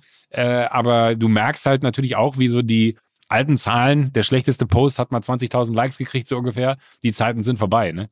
Ja, also du hast ja, also du hast ja vollkommen recht. Also diese, diese schneebedeckten Tannen hier sind dein erfolgreichster Post auf dem neuen Account. Und du hast, hast, du da das ja jetzt gerade nochmal? Das ist aber warum? Also, aber erklär's Ja, mir. Du bist doch hier von- äh, Online-Marketing-Rockstar. Naja, das Einzige ist natürlich so, dass der jetzt auch der letzte ist. Das heißt, du hast den größten Account gehabt als die, Nee, aber guck mal, der Post davor. Der, der davor ist einen Tag davor. Da, da sitze mit ich, äh, da dem sitze Bier, ich ja. in, in einem Hotel äh, in, in Österreich weiß. und trinke einen Tegernseher äh, Ja. und würde sagen, viel privater wird man Im mich auf diesen- Bademantel, wohlgemerkt. Im Bademantel. Ja. Ja, äh, viel privater wird man äh, mich wohl nicht es sehen. gab ja noch andere Posts. Also du bist ja da einmal im, im, äh, im äh, Sch- äh, Schlafanzug von KH zu sehen. Ähm, dann bist du einmal da mit irgendwie, dachte ich auch mal, dass es gut funktioniert, irgendwie Privatjet-Foto irgendwie so, oder zumindest so, so, so ein Flughafen da in Ibiza, wo man denkt, es sei der Privatjet von, von, äh, von Drake oder das so. ist der Privatjet von Drake. ja, okay. Da bin ich angekommen an, auf Ibiza diesen Sommer und dachte mir so, warte mal, dieses blaue Flugzeug mit den Wolken drauf und hab's gegoogelt und bin ausgerastet, dass der da gerade abgehoben ist. Und der war gerade da, der war hier mit, wie heißt er denn, äh, mit den keine Musikjungs, hat er da irgendwo im, im Pascha gefeiert. Äh, und der ist tatsächlich da, in dem Moment, als ich angekommen bin, ist der abgehoben. Also am Ende hat dieser blaue Jet irgendwie der, der, der, der schlechteste Post überhaupt bei dir. Ähm, Ja, und da habe ich sogar Champagne Papi vertaggt. Was mache ich falsch? Wenn da draußen jemand Ahnung von Social Media hat, was mache ich falsch? Bitte Ähm, schreibt mir. apropos, apropos, ähm, ich habe das auf ein, wir müssen die Plattform kurz wechseln. Ich habe bei LinkedIn gesehen, du suchst ja nun offiziell sogar nicht nur hier Hilfe, sondern du bist ja nun wirklich auf der Suche. Was, was kann man dir Gutes tun? Äh, na, ich suche ich suche jemanden äh, oder ja, eine, eine Frau, ein Mann, äh, vollkommen gleich, ähm, di- divers, also äh, offen für alles. Äh, da ich, wie man ja sieht, Social Media mäßig jetzt nicht so super aktiv äh, verstehe, was da irgendwie Sache ist, suche ich jemanden, der da vielleicht ein bisschen ein besseres Verständnis für hat. Die Person, die ich suche, ist eigentlich eine, die mit mir gemeinsam eine, eine und das ist, glaube ich, wirklich richtig, das auch so zu verstehen. Für mich ist das ja äh, also ich will da nichts monetarisieren im Sinne von, dass ich irgendwie anfange, mit einem Yoko 20 Code irgendwelche Produkte zu bewerben oder so. ähm, aber für mich ist das natürlich schon eine verlängerte Werkbank für all das, was ich so schaffe, weil es ja natürlich im weitesten Sinne auch auf sämtlichen Plattformen Entertainment ist, was da stattfindet. Äh, und auch wenn ich zwei Tannen poste, die der erfolgreichste Post ever sind, sagt das ja auch viel über meinen Unterhaltungswert aus, wenn die erfolgreicher sind als ich. Aber da, dafür brauche ich einfach jemanden, äh, der mir zur Seite steht und mit dem ich mir strategisch Gedanken darum machen kann. Nicht nur, wie kann man wiederum eine relevante Reichweite aufbauen äh, auf Insta, sondern wie kann man auch die Plattformen untereinander besser spielen und wie kann man aber dann auch in Bezug auf, äh, mein Gott, von, von, von Sushi über drei Freunde, Jokolade äh, und, und was da noch alles so ist, ähm, Cheerio, äh, ist es halt schon so, dass man da ja auch immer wieder Themen hat, die meine Welt berühren, die aber untereinander die Welten berühren. Und da bin ich einfach, glaube ich, dafür, dass man sonst sehr, sehr gut aufgestellt ist, nicht gut genug aufgestellt und dafür vor allen Dingen nicht gut genug aufgestellt, weil diese Themen so eine große Relevanz haben und diese Welt von mir ja nie, sag ich mal, lieblos behandelt wurde, aber man auf der anderen Seite auch jetzt nicht sagen kann, dass ich sie ähnlich professionell aufgestellt habe wie vielleicht äh, meine Finanzvorsorge. Ja, also wer das ähm, sehen will, äh, was du da genau suchst, das gibt es bei LinkedIn. Da hast du einen Post gemacht, wo das, wo sozusagen nochmal der Jobaufruf steht, korrekt? Ja, genau. Und wichtig wäre nur, bitte hängt auch wirklich, äh, er hatte so, ich hatte überlegt, ob ich zuschreibe, ich brauche Arbeitsnachweise, dachte mir dann aber, das passt, aber ich habe halt auch Mails bekommen, da steht halt drin, äh, ja, ruf mich doch mal an. Und dann die Handynummer. Wo ich mir denke so, ja, ich verstehe den Punkt, weil manchmal ist das ja so, der, ich würde mir manchmal auch in meinem Leben wünschen, dass solche Moves die schönste Geschichte entspinnen ever. Ja, wie seid ihr denn zusammengekommen? Ja, ich habe ihn einfach angerufen. Ähm, aber das ist natürlich jetzt nicht möglich, ohne dass da irgendwie ein Arbeitsnachweis oder mal zumindest man versteht, dass da eine Person ist, die weiß, was sie äh, tut, dass man dann einfach sagt, ja klar, da rufe ich jetzt einfach mal an, um dann eine halbe Stunde privat zu quatschen, um zu gucken, was bei rumkommt. Oder äh, auch immer gern genommen, äh, mein, meine, äh, meine Vita äh, ist im Anhang und dann ist kein Anhang dabei, wo ich mir denke, also das ist immer so, ich passiert mir auch manchmal, dass ich Sachen verschicke, wo kein Anhang dabei ist, aber da denke ich mir, das ist jetzt ja schon ein Angebot, was ich da ausspreche, dass ich sage, ich wäre bereit, mit dir gemeinsam äh, mir eine Zukunft äh, Social Media mäßig aufzubauen. Dann verlange ich aber, äh, dass es nicht ist, ich soll anrufen im ersten Schritt und äh, dass, dass zumindest man versteht, was dann die berufliche Laufbahn gewesen ist. Und wenn keine, wenn eine Mail geschickt wurde, also für all die, die sich vielleicht schon gemeldet haben und sich wundern, warum ich noch nicht gemeldet habe, guckt doch nochmal, ob ihr einen Anhang mitgeschickt habt. Also jedenfalls, wenn ich hier dein LinkedIn-Profil aufmache, ganz witzig. Das erste, was ich sehe, ist, sie waren beide bei Gruner und Jahr beschäftigt. Ähm, Stimmt. Äh, Ja, zutreffend. Du hast ja mal ein Magazin gemacht ähm, Ja. und ich war da auch mal, also in kleinerer Funktion. Ja. Äh, und dann äh, schreibst du zumindest immerhin bei deiner Info, äh, also du würdest dort nicht antworten, aber bitte sieht's mich nicht. Ja, fand ich auch ganz sympathisch. Ähm, ansonsten, also Aufruf hier, ähm, Joko sucht, äh, es ist auf jeden Fall ein reichhaltiges Portfolio. Ähm, und ja, man kann auf jeden Fall. Ey, Ich finde es wahnsinnig spannend. Also guck mal, ich weiß ja nicht, wann erscheint dieser Podcast? Kann man darüber reden? Anfang Januar, ja. Anfang Januar. Guck mal, das neue Jahr. Ja. Neues, neue Jahr, neues Glück. Ja, Vielleicht mache ich eine Kai Pflaume, äh, äh, äh, äh, wie nennt man das, Transformation und werde jetzt auch irgendwie noch so fitnessmäßig am, am Start gezogen. Klaas ist so eine Maschine geworden, Kai ist so eine Maschine geworden, Jakob Lund ist so eine Maschine geworden. Ich bin der Einzige in meinem Umfeld, der nicht mehr fit ist. Ich muss jetzt mal gucken, wo ich bleibe. Du bist ja auch hier. Ihr hättet doch sogar so eine Challenge laufen. Ja, ja, wir hatten mal so eine Challenge. Das, das, äh, mit, auch mit, Aber also du warst Kai immer schon fit, Philipp. Egal, was die anderen sagen. Du warst immer schon fit. Aber äh, äh, ich habe keine Chance gegen Kai. Wir haben ja mal diese Klimmzug-Challenge Ja. gemacht. Es- Also eigentlich war es ja so, er kam bei uns ins Büro und ich habe ja eine Klimmzugstange und da konnte er keinen Klimmzug. Und dann habe ich ihn halt veräppelt, weil ich macht immer so, so 10, 12 kann ich. Und dann ähm, habe ich so- sein komischer Adidas-Vertrag, der ist vollkommen deplatziert. Der gehört mir. Ich müsste eigentlich von Adidas ge- gesponsert werden nicht du. Sehr Und dann war er halt, dann war er sauer, dann haben wir diese Challenge gemacht und dann hat er das ja wirklich dann richtig Klimmzug machen, sich da ein Jahr lang richtig reingebissen ähm, und da trainiert und nachher haben wir dann gesagt, okay, wer jetzt in einer Stunde mehr kann und da konnte er dann, glaube ich, 160 Stück in einer Stunde ähm, und das war, und dann haben wir uns vorher schon mal um... Darf ich fragen, wie viele Kai du konntest? Mitte 50, hatte dann in der Umkleidekabine einen erschreckenden Sixpack, also da aber bin ich guck raus. mal, aber guck mal, das ist ja eigentlich ist die Geschichte gut, weil du bist die Ausgangsposition für die äh, Transformation von Kai Pflaume. Ich glaube, so ein bisschen hat er mir, ja, also man muss aber Lass es so stehen, du musst es gar nicht kommentieren. Ich sag das Doch, jetzt ich will einfach so. aber Props an Kai Flaumerer, weil ich da so, so wirklich dachte, okay, so macht man das also. Ähm, es, ich glaube, es war letztes Jahr, rief er mich am 31.12. Ähm, an und sagte, hey Philipp, ich wollte mal sagen, irgendwie hier das Treffen bei uns, dir im Büro mit der Klimmzugstange, das hat irgendwie bei mir echt was ausgelöst. Ähm, und das Jahr ist jetzt rum, ich wollte mich dafür bedanken. Ich dachte, das gibt's doch gar nicht. Ey, Kai Pflaume ruft mich an Ah. und bedankt sich für das. Das ist einfach so, diese Moves, habe ich, das muss ich mir merken, so muss man einfach agieren. Ähm, diese, diese Art mit Leuten und an, an auch sowas zu sagen und auszusprechen, anzurufen am 31.12., das hat, hat mich beeindruckt, muss ich jetzt sagen. Kai ist aber auch einfach der einer der äh, besten Menschen, die ich äh, die letzten, weiß ich nicht, wie, alt bin ich jetzt? 44 wahrscheinlich, wenn es ausgestrahlt wird.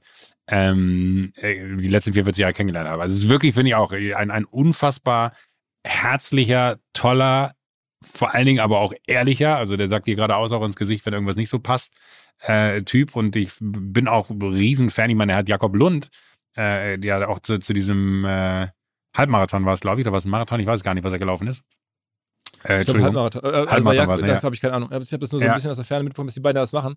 Aber Ja, das- ich habe ich hab mit Jakob im Sommerurlaub trainiert. Da musste ich auch äh, Kai versprechen. Kai meinte so, Joko, ich weiß, Jakob und du, ihr seid kleine Konnoisseure. Hört auf mit dem Wein, hört auf mit dem guten Fressen. Wir waren äh, drei Wochen in Italien, was natürlich, sag ich mal, äh, sehr, sehr schwer ist, da irgendwie äh, die, äh, Kost und, und Kost und äh, Getränke äh, zu, zu verneinen. Haben wir auch nicht, aber wir haben halt immer zusammen trainiert, sind immer laufen gegangen. Habe ich Jakob oder Jakob hat mich mitgeschleppt, muss man fairerweise sagen. Und irgendwie so ab der Hälfte des Urlaubs musste Jakob auch alleine laufen gehen, weil da habe ich dann gesagt, so, ich stehe nicht mehr um halb sechs auf, du kannst mich mal.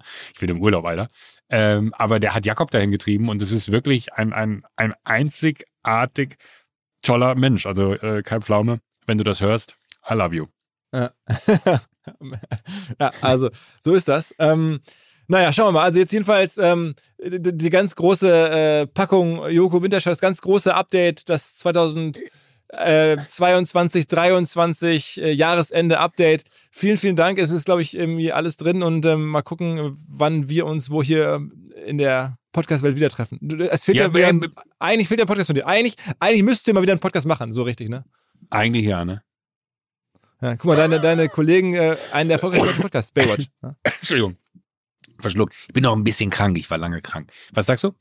Deine Kollegen bei Baywatch, einen der erfolgreichsten deutschen Podcasts. Ne? Also, aber auch ein unfassbar guter Podcast. Also ich, ich, ich kann natürlich nur schwer beurteilen, wie es ist, weil ich jede einzelne Person, die da äh, eine Hauptrolle spielt, von äh, Schmidti, äh, Jakob als auch Klaas, ich natürlich alle drei in- und auswendig kenne. Und für mich, das, äh, das ist, ich schwöre, das ist jetzt keine Werbung, aber ich liebe es, wenn es eine neue Folge gibt, weil ich halt so nah an denen dann bin, dass ich dann auch so teilweise weiß, woher die Themen kommen oder äh, weiß ich nicht was. Das ist wirklich, das ist mein, äh, mein, mein aller, aller, aller aller, aller Lieblingspodcasts. Und ich glaube, selbst wenn ich selber einen machen würde, würde ich den immer noch lieber hören von denen, weil das einfach auch immer so auf so einer wahnsinnig guten Ebene unterhaltsam ist und gleichzeitig aber dann auch, ich meine, ich habe ja auch schon das eine oder andere Mal mein Fett da weggekriegt, aber da muss ich selber am lautesten lachen, weil ich denke mir halt, ihr dummen Ficker, das habe ich euch privat erzählt. äh, aber das ist, ich, ich finde es wirklich richtig, richtig gut. Da kann, kann, man, kann man eine Empfehlung rausgeben. Alles klar. Joko, mein Lieber. Philipp, ey, erfolgreiches äh, 23. Ja, die auch. Ich hoffe, wir sehen uns dann mal wieder. Haben wir uns dieses Jahr gesehen, richtig physisch? Äh, ich glaube, ich glaube nicht. Ich glaube nicht, ne? Nee. nee. Also ich verspreche dir, 23 werde ich dich in meine Spinnenarme nehmen. Alles klar. Hau rein. Haust rein. Tschüss. tschüss. Hinweis auf einen ureigenen OMR-Partner, ohne die unser Festival vielleicht in der Form gar nicht möglich wäre. Die Rede ist von der Firma Get, einem Unternehmen aus Österreich, das Software- und Hardware-Lösungen anbietet, zum Beispiel für die Abwicklung von Cashless Payment und Access Control für Großveranstaltungen wie zum Beispiel unser OMR-Festival. Aber die sind nicht nur bei uns aktiv, sondern die sind die Anbieter für Firmen, Musik, Sportveranstaltungen, Messen, Konferenzen, egal was. Wenn mehrere Menschen zusammenkommen und man, und man halt entsprechend Cashless Payment, Access Control, Akkreditierung, all das benötigt, dann gibt es wahrscheinlich wenige Partner, die besser sind als Get. Los geht's bei denen mit so 5000 Besucherinnen und Besuchern. Referenzkunden neben uns. Airbus, Roche, Wacken Festival, Rock am Ring, Rock im Park und so weiter und so weiter. Sie nennen sich ganz bescheiden ein österreichisches Startup. Dabei sind sie wirklich eine wirklich ausgewachsene Firma für die Eventbranche, für Großveranstaltungen, auch für Firmenveranstaltungen halt alles so ab 5000 Personen, Konferenzen, Messen. Wenn ihr sowas vorhabt, wenn ihr sowas kennt, wenn ihr in solchen Bereichen tätig seid, prüft dringend Get. Die Website heißt www.get.systems. Get steht übrigens für Global Event Technologies.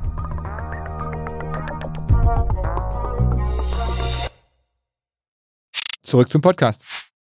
Dieser Podcast wird produziert von Podstars bei OMR.